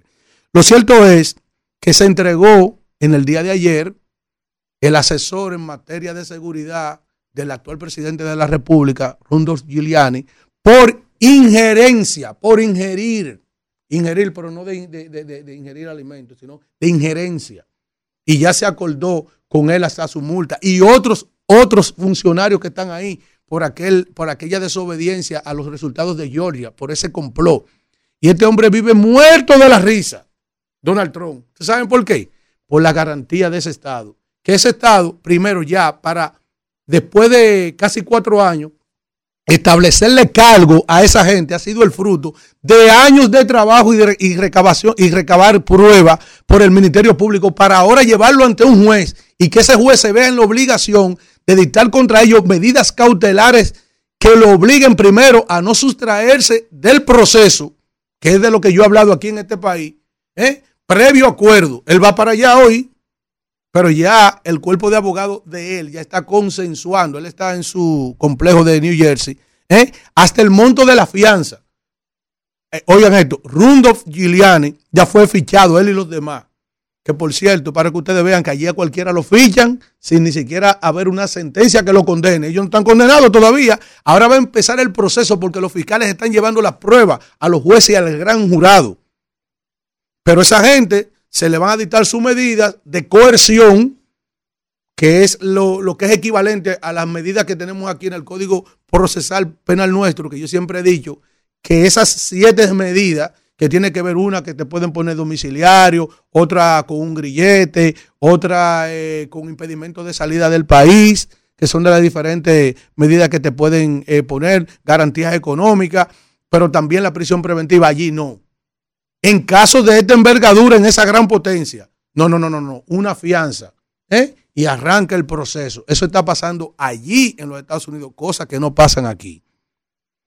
Entonces, el asesor del señor presidente, Giuliani, que le cobró una gran cantidad de dinero porque engañó a todo el mundo, porque Giuliani no era el sal, Manuel, ¿te acuerdas que yo le traje aquí quién era? El policía que era de Boston, que fue entonces que llevó esas políticas de cambio en la ciudad de Nueva York empezaron a disminuir el crimen, que cuando las revistas, los semanarios y los diarios de allí empezaron a resaltar ese policía, lo, quitó de una vez porque él no quería sombra. Entonces fue a Colombia y fue a muchísimas ciudades del mundo hablando del modelo Giuliani, que hizo retroceder la delincuencia en los Estados Unidos y engañó muchísima gente y dentro de la gente que engañó fue el presidente de la República de aquí, a Luis Abinader. Por eso es que a él le están pidiendo hace mucho. Pero ¿dónde está el plan Giuliani? Es que no había ningún plan. Él no sabía de esa vaina. Él se vendió como eso y, ha cobrado altas sumas de dinero en el mundo. De que para asesorar en la lucha contra el crimen a muchas naciones. Un estafador. Que hoy ese abogado de Trump, ese tigueraje que está ahí alrededor de él, está siendo encausado en justicia. Finalmente, para terminar, sí, ya para terminar, hermana, yo iba a martillar algo sobre su comentario, Danira Caminero. Oigan bien, sobre lo que ha acontecido en el ministerio, atención, presidente de la República. oye, el, el, que apara, batea. Y el, que, y el que un momento fue martillo, en un momento le podría tocarse el clavo. Yo voy a suspender en el día de hoy, no porque yo recibí una llamada coercitiva de nadie ampliando sobre la denuncia grave que hizo aquí mi compañera Danira Caminero sobre la licitación y el gasto de más de 9 mil millones de pesos del pueblo dominicano. Primero, en la compra, oigan bien, que lo que estaba consignado para este año, en el plan operativo anual, lo que se llama el POA, dentro del presupuesto de esa institución eran unos 299 millones de pesos para vehículos pero se va a terminar el año, hay mucho dinero y hay que buscar la forma de gastarlo. Y ya han puesto, óigame, más de 2.500 millones de pesos para comprar que transporte escolar. ¿eh? Pero también 2.000 y pico de millones de pesos que para alquilar vehículos. Cuando con esos 2.000 millones de pesos tú puedes comprar vehículos. Oigan bien, pero como allí no hay ningún tipo de, de planificación, lo que hay allí es sacar, drenar la finanza pública. Ya lo dijimos con el asunto de los libros, lo denunciamos aquí los almacenes de educación llenos de libros y él va a mandar a hacer, a confeccionar libros. Los niños duraron dos años sin libros, estando ahí en el almacén, ahora él va a mandar a hacer libros que no van a estar listos. Mañana es que yo voy porque me llamaron y me dijeron, no, yo te tengo algo más, me dijeron a mí. Yo te tengo otras bombas más de las que están aconteciendo dentro del Ministerio de Educación. Y yo digo, ah, no, pues está bien, no hay problema. Yo voy a dejar mi comentario ampliado para mañana de educación sobre otras diabluras que están aconteciendo ahí adentro en la administración de ese muertico que no tiene, que no tiene cuerpo para coger cárcel. Vámonos. Rumbo de la mañana. Bueno, cuando son las 9.47 minutos de la mañana, tenemos en la línea telefónica a Milton Morrison, quien es el director ejecutivo de EDESUR y también amigo de este espacio, a propósito del paso de la tormenta Franklin, para que nos cuente cómo está el servicio energético. Sabemos que ayer se anunció que 700 mil clientes fueron afectados y vamos a conversar con él para que nos cuente cuáles, cuántos corresponden a Edesur y si ya se ha ido restableciendo el servicio. Bienvenido Milton, gracias por acompañarnos. Bueno, muy buenos días. Eh, gracias por darme la oportunidad de, estar aquí con ustedes en un espacio con tan buenos amigos. Eh, así que saludo Danira, Kimberly, Manuel Alfredo y Saludos, ingeniero, saludos. Saludos, querido. Abrazo, abrazo, hermano. Así, bueno. Bueno, lo, primero que les tengo que señalar es que tal como ustedes vieron, la tormenta Franklin, eh, por la trayectoria que tuvo, eh, gran parte de las provincias que quedan dentro del área de concesión de Sur eh, fueron impactadas. ¿Qué resulta? El resultado hoy a las 8 de la mañana del día de hoy es que ya el 99.5% de todos nuestros clientes tiene acceso a la energía. Es decir, que nosotros pudimos restablecer en el día de ayer, ya a la medianoche, teníamos prácticamente todos los circuitos eh, con energía. Podían presentarse o pueden presentarse algunos casos aislados que nosotros le llamamos de un ramal o algo así, o un caso muy particular, pero en lo que tiene que ver con la subestación y los circuitos, vuelvo y repito, en un tiempo récord de sur, tenemos el 99.5%. Eh, de las provincias que fueron así de más afectadas, sobre todo Barahona, Asua, y se nos reportaron algunos casos en San Cristóbal y en el distrito uno que otro árbol o postes que afectó la línea. Pero estamos muy satisfechos porque desde el momento mismo que supimos que íbamos a tener el fenómeno atmosférico, eh, habilitamos el protocolo del plan de contingencia eh, de la temporada de huracanes de sur y siendo previsores y con la planificación previa desplegamos de manera estratégica una cantidad de recursos en el territorio que nos ha permitido tener estos resultados en la mañana de hoy. Querido Milton, placer, Víctor Villanueva por acá. Mira, de la, la, impresión que tenía todo el mundo era precisamente el efecto de la tormenta en la región sur, en toda tu jurisdicción dentro de Edesur. Entonces, ese por ciento de, de que señalas, en donde el servicio está restablecido, eh, implica también ese mismo averaje a las provincias Barahona y Asua de cara a que literalmente el fenómeno entró por ahí. Sí, sí, claro que sí. Mira, precisamente como tuvimos eh, esa situación en esa provincia de manera particular, nosotros nos enfocamos en lo siguiente. Nosotros en el plan eh, que llevamos a cabo dispusimos de unos almacenes estratégicos precisamente en esa provincia, Barahona como centro y Asua. ¿Qué nos permitió eso? ¿Cuál fue la lógica de trabajo? Que la medida que se iba detectando una avería, un poste o unas redes que se caían, las más de 155 brigadas que habíamos dispuesto para atender este tipo de emergencia fueron inmediatamente ir resolviendo caso por caso. Es decir, que nosotros no esperamos que pasara la tormenta para poder darle respuesta a las situaciones. Por eso yo quiero felicitar a ese a esos a esos a esos colaboradores, contratistas y empleados de DESUR que se trabajaron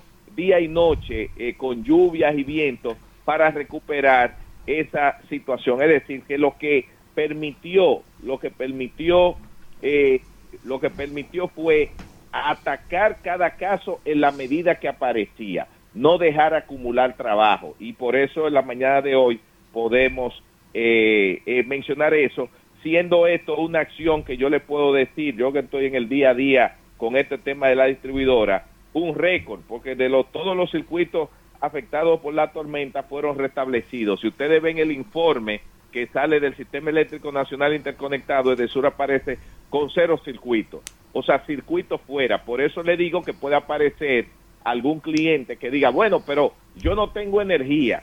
Eso están en el punto 5%, pero eso ya son eh, casos muy particulares, bueno, que, que afectan a individual. Ahora, en términos colectivos, no tenemos circuitos abiertos. Hermano Milton, buen día. Manuel Cruz de este lado. Sí. Milton. Manuel. Mira, hermano. Eh, recientemente, ¿verdad? La mañana de hoy se hizo una reunión a puerta cerrada de evaluación con el presidente de la República, la que ustedes están participando. Eh, ¿Alguna decisión trascendental allí que se pueda anunciar al país que hayan tomado en la evaluación que ustedes hicieron? Bueno, obviamente eh, yo participé sí en esa reunión eh, del presidente temprano, pero yo no soy el vocero, ¿tú entiendes? De ese equipo que nos reunimos con él. Eh, obviamente sí te puedo decir que el presidente de la República, como siempre preocupado por el bienestar de todos los dominicanos, convocó a un equipo y felicitó el trabajo oportuno y rápido que todas las agencias involucradas para darle una respuesta a la recuperación actuaron. Habrán algunas medidas, pero ya eh, a través de la vocería oficial eh, del gobierno se va a realizar. Sí, eh, ingeniero Alfredo de la Cruz, gracias de verdad por estar con nosotros. Mire, ingeniero, así, ¿cuáles, ¿cuáles fueron los puntos? Es decir, si usted tiene ahí eh, las provincias o el lugar donde, donde han recibido más daño con lo que tiene que ver con Edesur, es decir, en cuáles pueblos, en cuál provincia, aquí en el Distrito Nacional, en qué lugar ha sido el punto de, mayor inflexión eh, para usted en esta tormenta. Sí, mire, tal como usted señalaba, eh, Alfredo, nosotros tuvimos en, en Barahona, se reflejaron Asua, y me voy a detener en un caso de Asua que salió en los medios, un caso eh, en un lugar que llaman Los Fríos, que salió en un medio de comunicación que decían que tenían seis días sin energía. Obviamente es una noticia que salió, pero que no responde a una lógica que tiene que ver con nada con la tormenta. Resulta, primero no eran seis días, ha sido un tema intermitente. Es que detectamos en el día de, de ayer un contratista, una persona privada que lo frío estamos hablando que es una loma, que el acceso con lluvia es impenetrable para llegar allá en, en Asua. ¿Qué sucede? Que alguien de manera privada comenzó él a instalar unas redes eléctricas e interrumpió el circuito o, las líneas que van hacia los fríos de Desur. Y él, de manera ilegal, interrumpió eso y dejó toda una comunidad de algunos 50, 60 viviendas sin energía. y eso se achacó al tema de Desur. Ya nosotros tomamos carta en el asunto, identificamos la persona, los equipos de seguridad ya le dan seguimiento, fue advertido y será sometido con las sanciones adecuadas. Es decir, que fuera de ese caso que retomó, eh, que retumbó en, en, los medios, no tenemos un caso así fuera de ahora. Sí tuvimos postes que se cayeron por el tema del agua, algún derrumbe, pero de verdad eh, manejamos la situación. Cada caso eh, fue un, un mini proyecto que resolvimos de manera inmediata. Bueno, pues agradecer a Milton Morrison por darnos este reporte del servicio energético tras la tormenta. Franklin, recordarle, Milton, que usted tiene el compromiso de venir aquí a cabina. Hay otros temitas ahí interesantes. Temas, sobre todo que por ahí vienen las elecciones. No solo de sur, sino de país posible. De, país posible, pero hay algo que yo quisiera que Milton también nos, nos, nos edifique. Señores, de las personas que mejores mentes tiene, que yo he conocido en mi vida, es Milton Morrison. Y tiene una concepción del país única, pero única, y cuando lo digo que es única, realmente eh, es bueno que nuestra audiencia lo escuche y, conocer esa parte, esa visión. Así que ya sabe, querido, te esperamos de venir a cabina. Para la semana que viene, como nos prometiste permítame decirle algo. Sí acepto la invitación como se la dije y le agradezco ese comentario a Víctor Villanueva ah. porque él está diciendo algo que yo hace años le dije. Él es una de las mentes jóvenes más brillantes que tiene. este ingeniero, tú eres la ruptura generacional. Manuel, oye esto. ingeniero, antes de que se vaya, me, dice Manuel Cruz que usted tiene un regidor allá en San Cristóbal, Mr. Mambrú, de que un, ah, un seguro regidor allá en San Cristóbal. de lo bueno. Mr. Mambrú es de lo bueno. Es más, vamos a hablar de política cuando yo vaya. Un abrazo. Vamos a hacerlo, vamos a hacerlo. Como dice Víctor, no solo desde sur vive el hombre. No solo desde sur. Gracias, Milton. Así es. Estamos de regreso con más del desarrollo del espacio, el rumbo de la mañana. Y quiero destacar también una noticia positiva, ¿verdad? Porque no todo puede ser malo. Tienes ahí Kelvin, el asunto. Miren, señores, este fin de semana, ¿verdad? En la provincia de Ato Mayor, pues con la presencia del honorable señor presidente de la República, quedó inaugurado el polideportivo Héctor Monegro, ¿verdad? El vikingo que hace ya, hacía más de 10 años que se estaba esperando. Ponle el video, por favor, Kelvin, para que la gente vea el antes y el después y las imágenes esta es una obra importantísima, es la obra deportiva de mayor importancia para esta provincia de Alto Mayor, eh, que la Comisión Presidencial de Desarrollo Provincial que encabeza nuestro amigo Ángel de la Cruz estuvo allí trabajando. Una obra importantísima en la que se metieron, la que se invirtieron un viaje de millones porque se le colocó un tabloncillo que fue aprobado ahora por la Federación Internacional de Baloncesto, dos pizarras de anotaciones eh, en fibra de vidrio, de esas que son de tipo portátil. Se remodeló también las gradas, se colocaron nuevos asientos, se cambiaron todas las instalaciones eléctricas y sanitarias, se intervino el techado, se colocaron nuevas puertas, nuevas ventanas, una verja perimetral, las aceras y además, además unas zonas de descanso que están bastante equipadas con camas, con colchones, con baños. Eso es en Mayor. Eso es para cuando vengan los torneos estos que son invitacionales, ¿verdad? Y vengan, y vengan atletas de otros lugares, pues ya puedan descansar allí en estas instalaciones. Y entonces también se colocó en el polideportivo varias mesas de ajedrez y un ring de boxeo también. O sea que es una obra de mucha importancia. De igual forma también, recientemente, si la puedes poner en la de Santo Domingo Norte, Kelvin, también la Comisión Presidencial de Desarrollo Provincial pues dejó inaugurado un centro comunal y una cancha, eso es en la comunidad de Licey, en el Higüero, en el municipio de Santo Domingo Norte, si se lo puedes poner allí, ¿verdad? Nuestro amigo y hermano Ángel está totalmente fajado en estos eh, en estos asuntos, inaugurando obras que son pequeñas para nosotros, pero como hemos dicho aquí, en estas demarcaciones, en estas demarcaciones son sus metros, son sus teleféricos de ellos, porque la comunidad en la que se lleva un centro comunal, una, un play, un polideportivo o una, un destacamento policial también, como están haciendo, para ellos eso es importantísimo, porque probablemente esa comunidad, el tema que tenga sea de delincuencia, el tema que tenga sea de, de asuntos deportivos, y eso beneficia de alguna forma también a estas comunidades. Así que eh, quisimos destacar estas noticias que también son positivas.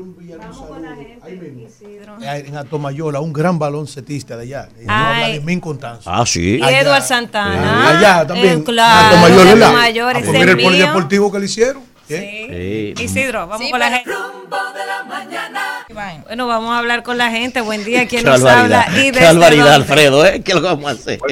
Buenos días, rumboso. Ey, León, Eh, buen León. día. ¿Qué es lo que vamos a hacer, Alfredo, con esta señora? Que me deja hablar porque voy a salir a recoger fir- firmas para que se quede de coordinadora permanente. Ah, gracias. Pero esta silla no la quiero yo, no. Yo estoy como el presidente que dice que el palacio es incómodo. Esta Eh, silla eh, es incómoda. Hay que, hay que recoger firma y billete, oíste, León, porque eh, esto es caro. Adelante, León. Pues sí, eh, una cosa es ser un coordinador estricto y otra cosa es ser arbitrario, porque cada que yo llamo, en 15 segundos ya Elvin me corta. Entonces, señor, eh, la cuestión de la feria del libro y de la efeméride patria, ¿usted recuerda que hasta el 2012 eso eran aconte- acontecimientos nacionales e internacionales? Ahora eso pasa sin pena de gloria, lo, lo- la feria del libro, la efeméride patria y todo eso.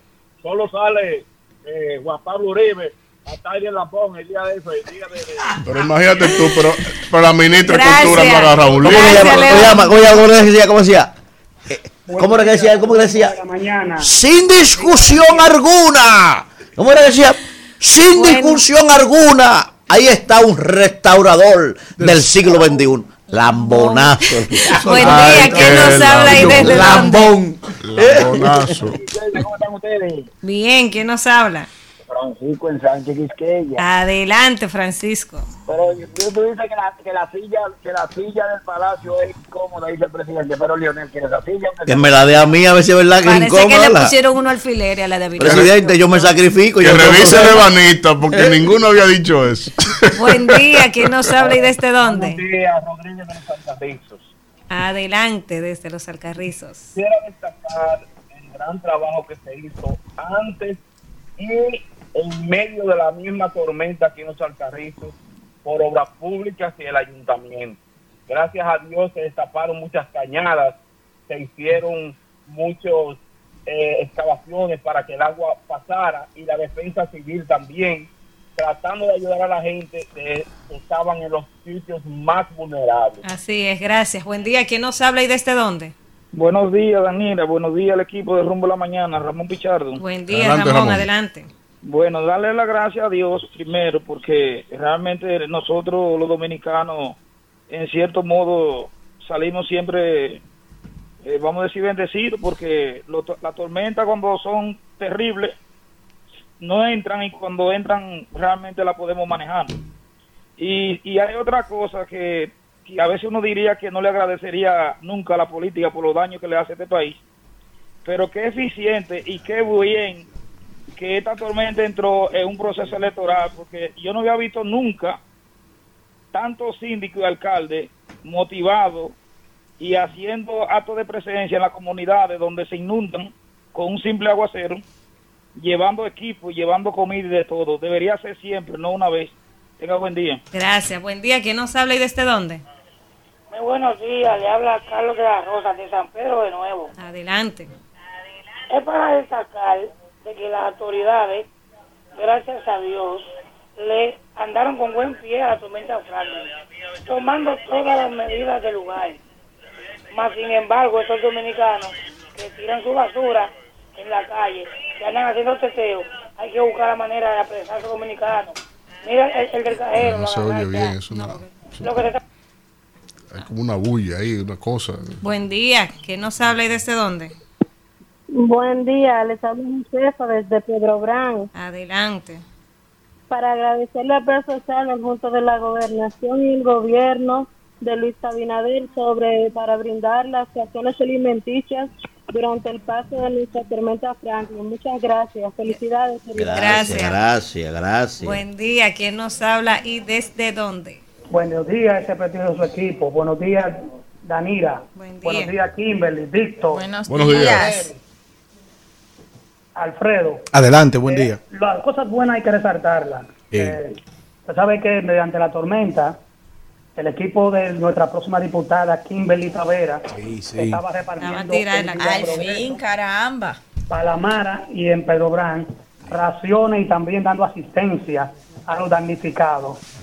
Gracias. Admiro, admiro esa obra y por eso es que el municipio de Los Alcarrizos y Pedro Brán, ¿Cómo que usted se llama, maestro? Josué Almonte. Josué, Gracias, dígale, Josué. dígale a la diputada que también yo soy un damnificado, que se acuerde de mí. Buen Dígaselo. día, ¿quién nos habla? Ella ya le resolvió ahí. Dígale. Buenos días, Rumbo de la Mañana. Adelante. Alexander Jiménez les habla. Adelante, Alexander. Danira. Ey. Pero cuidado si que le a dar una guagua a cada familia dominicana. Bueno, no, no tan así. No da para cada familia dominicana, pero... Ellos la ponen a rendir, Danira, quédate de mí. Miren, señores. Gracias, eh, Alexander. Hay un seguidor que destaca porque es un programa multifacético, Sí. informativo. Sí. Ustedes saben que inicia el Mundial de Baloncesto, del cual República Dominicana estará presente, en el Sí. cual, que es Buenos en esta días. ocasión, un, Un momentito, un momentito. un momentico ahí, Se celebra en Japón, en Filipinas e Indonesia. Ah, bueno, En y- ciudad- exactamente. Entonces, nuestro gran NBA, Carl Anthony Towns, Sí. nos va a representar. Tenemos una gran representación, esperamos que tengan éxito. Sí. Le vamos a seguir dando seguimiento aquí, cómo va a ir aconteciendo aquel evento donde nuestra selección dominicana estará participando. Y, y señalar, señalar que la prensa recaba la información de una amenaza de bomba que hubo Ah, en el aeropuerto ofi- de Puerto Plata, sí. eh, un vuelo de JetBlue eh, que las autoridades ya han descartado. Se trata del vuelo 1728, la aerolínea JetBlue que iba a destino desde Puerto Plata, de POP hacia New York, al GFK. JFK. Eh, tenía previsto salir a las 3 y 22 de la madrugada del día de hoy, se activaron los protocolos y no hubo problema.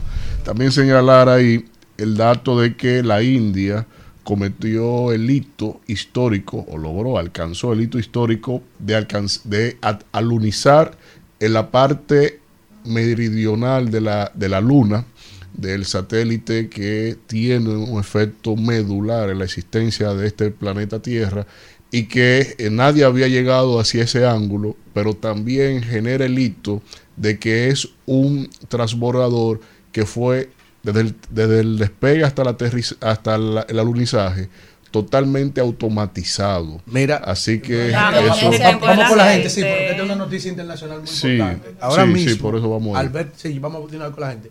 Alberto Fernández, quien es el presidente de Argentina, acaba de anunciar Hmm. el ingreso formal al grupo de los BRICS Sí. por parte de Argentina. Los BRICS es porque es Brasil, Rusia, la India, India, sí. China y Sudáfrica. y Sudáfrica que se desarrolló en Johannesburgo, pero ellos invitaron a otros países también que se dieron, que eh, aceptaron eh, Termina ser, hoy, ser creo.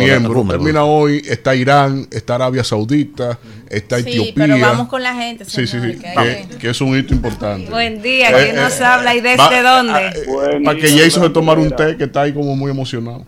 Sí, ¿quién nos habla y desde dónde? Mi compañía, el hombre de Galilea. Adelante, adelante. Mi hermano es, de Herrera. Oye, eh, al- ah, por favor, yo quiero dar las gracias a Dios que no nos mande, por favor, cosas fuertes, porque ahí está esta- la movita, es vicepresidenta del Senado, para subir con más préstamos. Por favor, Dios. Ay, sí. La pusieron, yo no entiendo qué hacía Farid de que encabezando un com- de vocera del comité. Le están, la Es están poniendo como, como coge cámara eh, y es obligado. O sea, oye, la mala. Durán, Durán, yo publiqué, Durán, Y es la mala. Durán, Dime. yo publiqué en mi cuenta de Instagram lo siguiente. Ustedes se han cogido con esa infeliz. Sí, pero déjame decirlo, oye. Ella misma se cogió. Espérese, como- oye, pueden gastar, oye, atención, presidente de la República, usted pueden gastar la bóveda del Banco Central. Y esa no repite como senadora. A esa la están esperando para cobrar. Ustedes se han cogido con esa dama. ¿eh? Bueno. No, día, ¿quién Tienen una inquina ustedes con esa dama. dónde? Y aquí nada más soy yo que te defiende, Faride. ¿eh? Mira, ve. al otro. Mira, ve. No me haga buscarte Mira, ve, Farid. Buen día, ¿quién no No sabe desde personal, dónde? Lo mío sí es personal. Lo mío sí. Yo no soy hipócrita. Vamos con la gente. Lo mío es personal, ella lo sabe, se lo he dicho. Buen día, ¿quién no sabe y desde Claro. dónde? Yo voy a estar defendiendo de balde. Pero compañero, Oh. adelante. Señores, yo a propósito de lo que estábamos hablando Manuel, eh, del polideportivo majestuoso que hizo eh, el gobierno de Está muy lindo eso ahí. Al lado, la- cortando cinta al lado de- del presidente a Betty Jerónimo, no sé qué hacía en Alto Mayor. No, no, en Santo Domingo Norte. Acuérdate que pasamos por Santo Domingo Norte también. Ah, ok, pues, pues- pues retiro lo dicho. También Claro, claro, allá estaba ella. atención- Quería llamar la atención a Betty Jerónimo. Los, la única autoridad competente de manejar una crisis cuando hay un, cuando hay una tormenta, un ciclón, es el ayuntamiento. Ella quiso boicotar, boicotear la- la, eh, los trabajos que se estaban haciendo desde el ayuntamiento de Santo Domingo Norte. Y, y yo tengo... Y ojo, y ojo, y ojo, Alfredito. Alfredito, yo averigüé sobre el tema, Alfredito, ¿eh? A Betty la queremos mucho, la, la, la valoramos y todo. Ahora, No se puede no es verdad que ella tuvo un tema con la alcaldía. El alcalde ni siquiera estaba ahí en esa reunión. Ella discutió con una persona allá adentro y dijo que fue con la gente de la alcaldía, ¿eh? El alcalde ni ahí estaba, ni siquiera.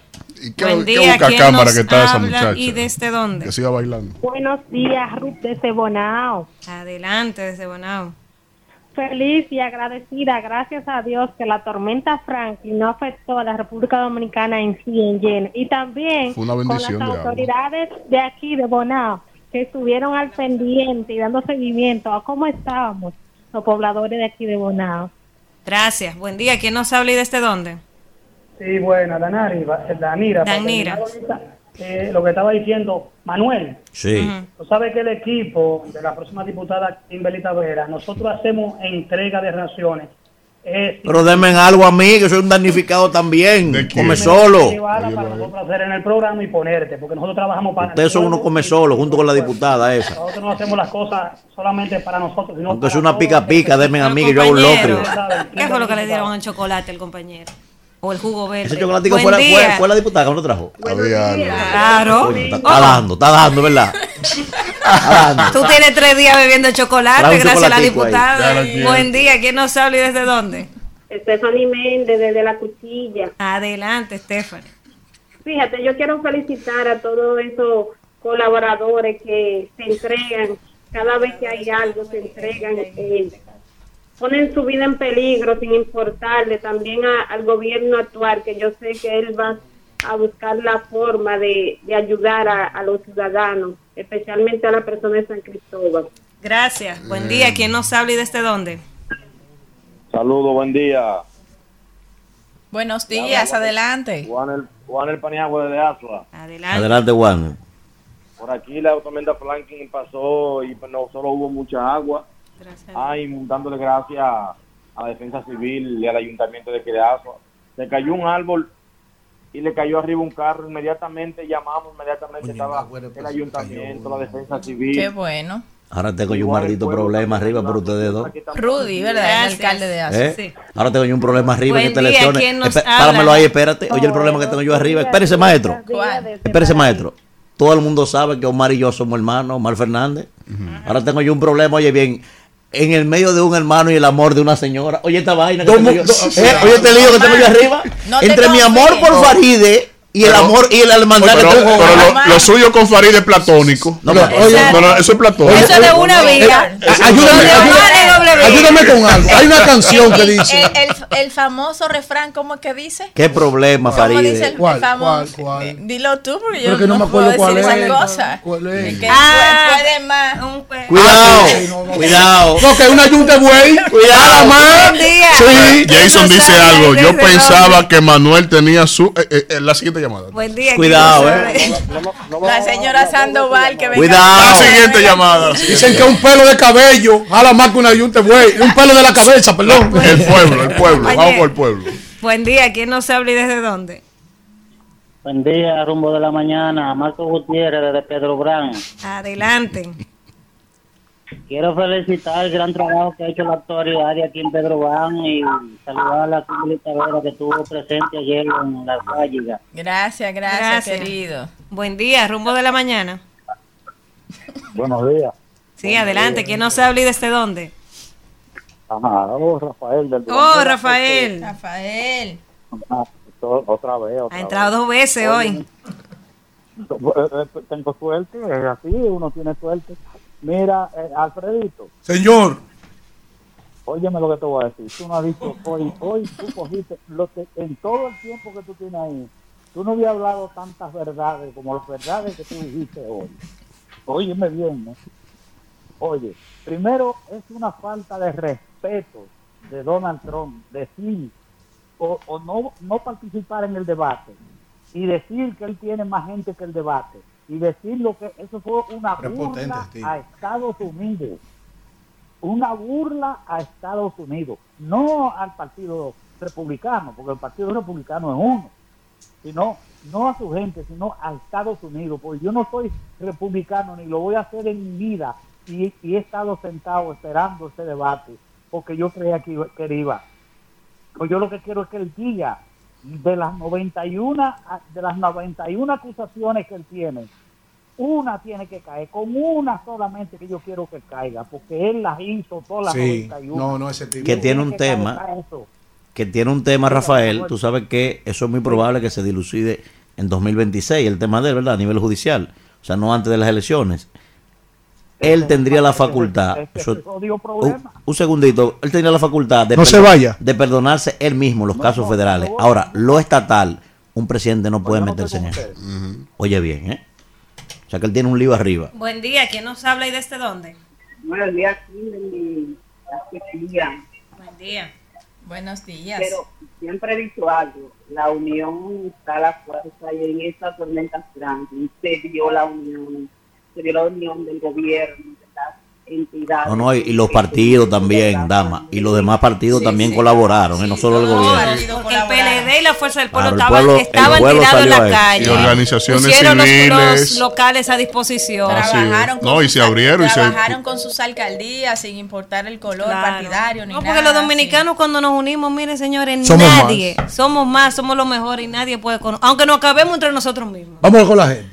Buen día, ¿quién nos habla Al de ese final hay una canción para Manuel hoy. Cuidado, eh, ten mucho cuidado. De Álvaro Torres. Adelante. Déjala Le tengo dos horas por llamar, no he podido. Adelante. A- aproveche el turno. Buenos días, Manuel, ¿cómo estás? Todo bien, profesor. Ha- Hable un poquito más alto, mi señor. del PLD y tú sabes cómo se hace la carpintería, la carpintería en el PLD y la Fuerza del Pueblo. Si hay dos partidos organizados electoralmente, son esos dos. Oye, Manuel, para la tranquilidad de esos PRMistas, se va a hacer la alianza a nivel nacional, toda la senaduría, incluso los compañeros de Manganagua, yo quisiera que tuve el video como recibieron a Domingo ayer tarde. Hoy se va a hacer la alianza a nivel nacional de la sindicatura, del distrito, de la provincia. Ya eso se está terminando. Rafael Paz no importante quiere coro con eso. No hay quien le hable a Buen Rafael día. ¿quién nos habla y desde dónde? Buenos días a todos, Ay. buenos días país. ¿Quién habla? John Bigote. Estamos Tu 24. amigo bigote de este lado. Kimberly, Sí. Kimberly. necesitamos la presencia tuya en Palmarejo, Villalino y Villa del Palmar, porque no vi nada aquí. Sí, sí. Primer lugar. Segundo lugar, nosotros hoy más que nunca, con toda esa agua que cayó, que la necesitaba nuestro país, y estamos satisfechos con Dios, pero también satisfechos y contentos de más, porque por primera vez en la historia de República Dominicana, que se vio el accionar completo en el país entero, solamente solamente con Dios y un presidente como Luis Abinader podemos nosotros de- de- de- destacar que todo no es negativo y el alcalde Manuel Jiménez José haciendo el trabajo en el campo que necesitaban los pobres de República Dominicana. Dios no ha permitido de que Está peor que Juan Pablo.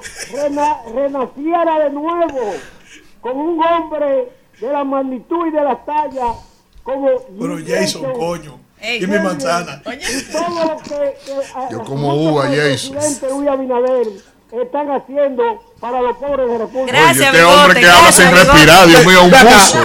Kimberly, yo no sabía. Bigote perdón, perdón, Kimberly, yo no sabía que, que, que Jason era clérigo.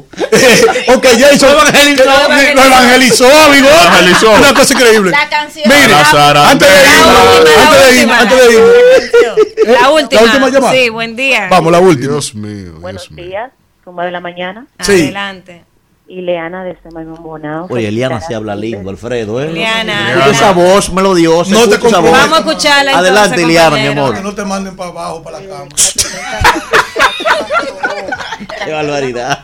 Por eso es que te votan. Eliana, adelante. Tuvieron, tomaron todas las medidas de precaución y pasó tranquila en nuestros municipios.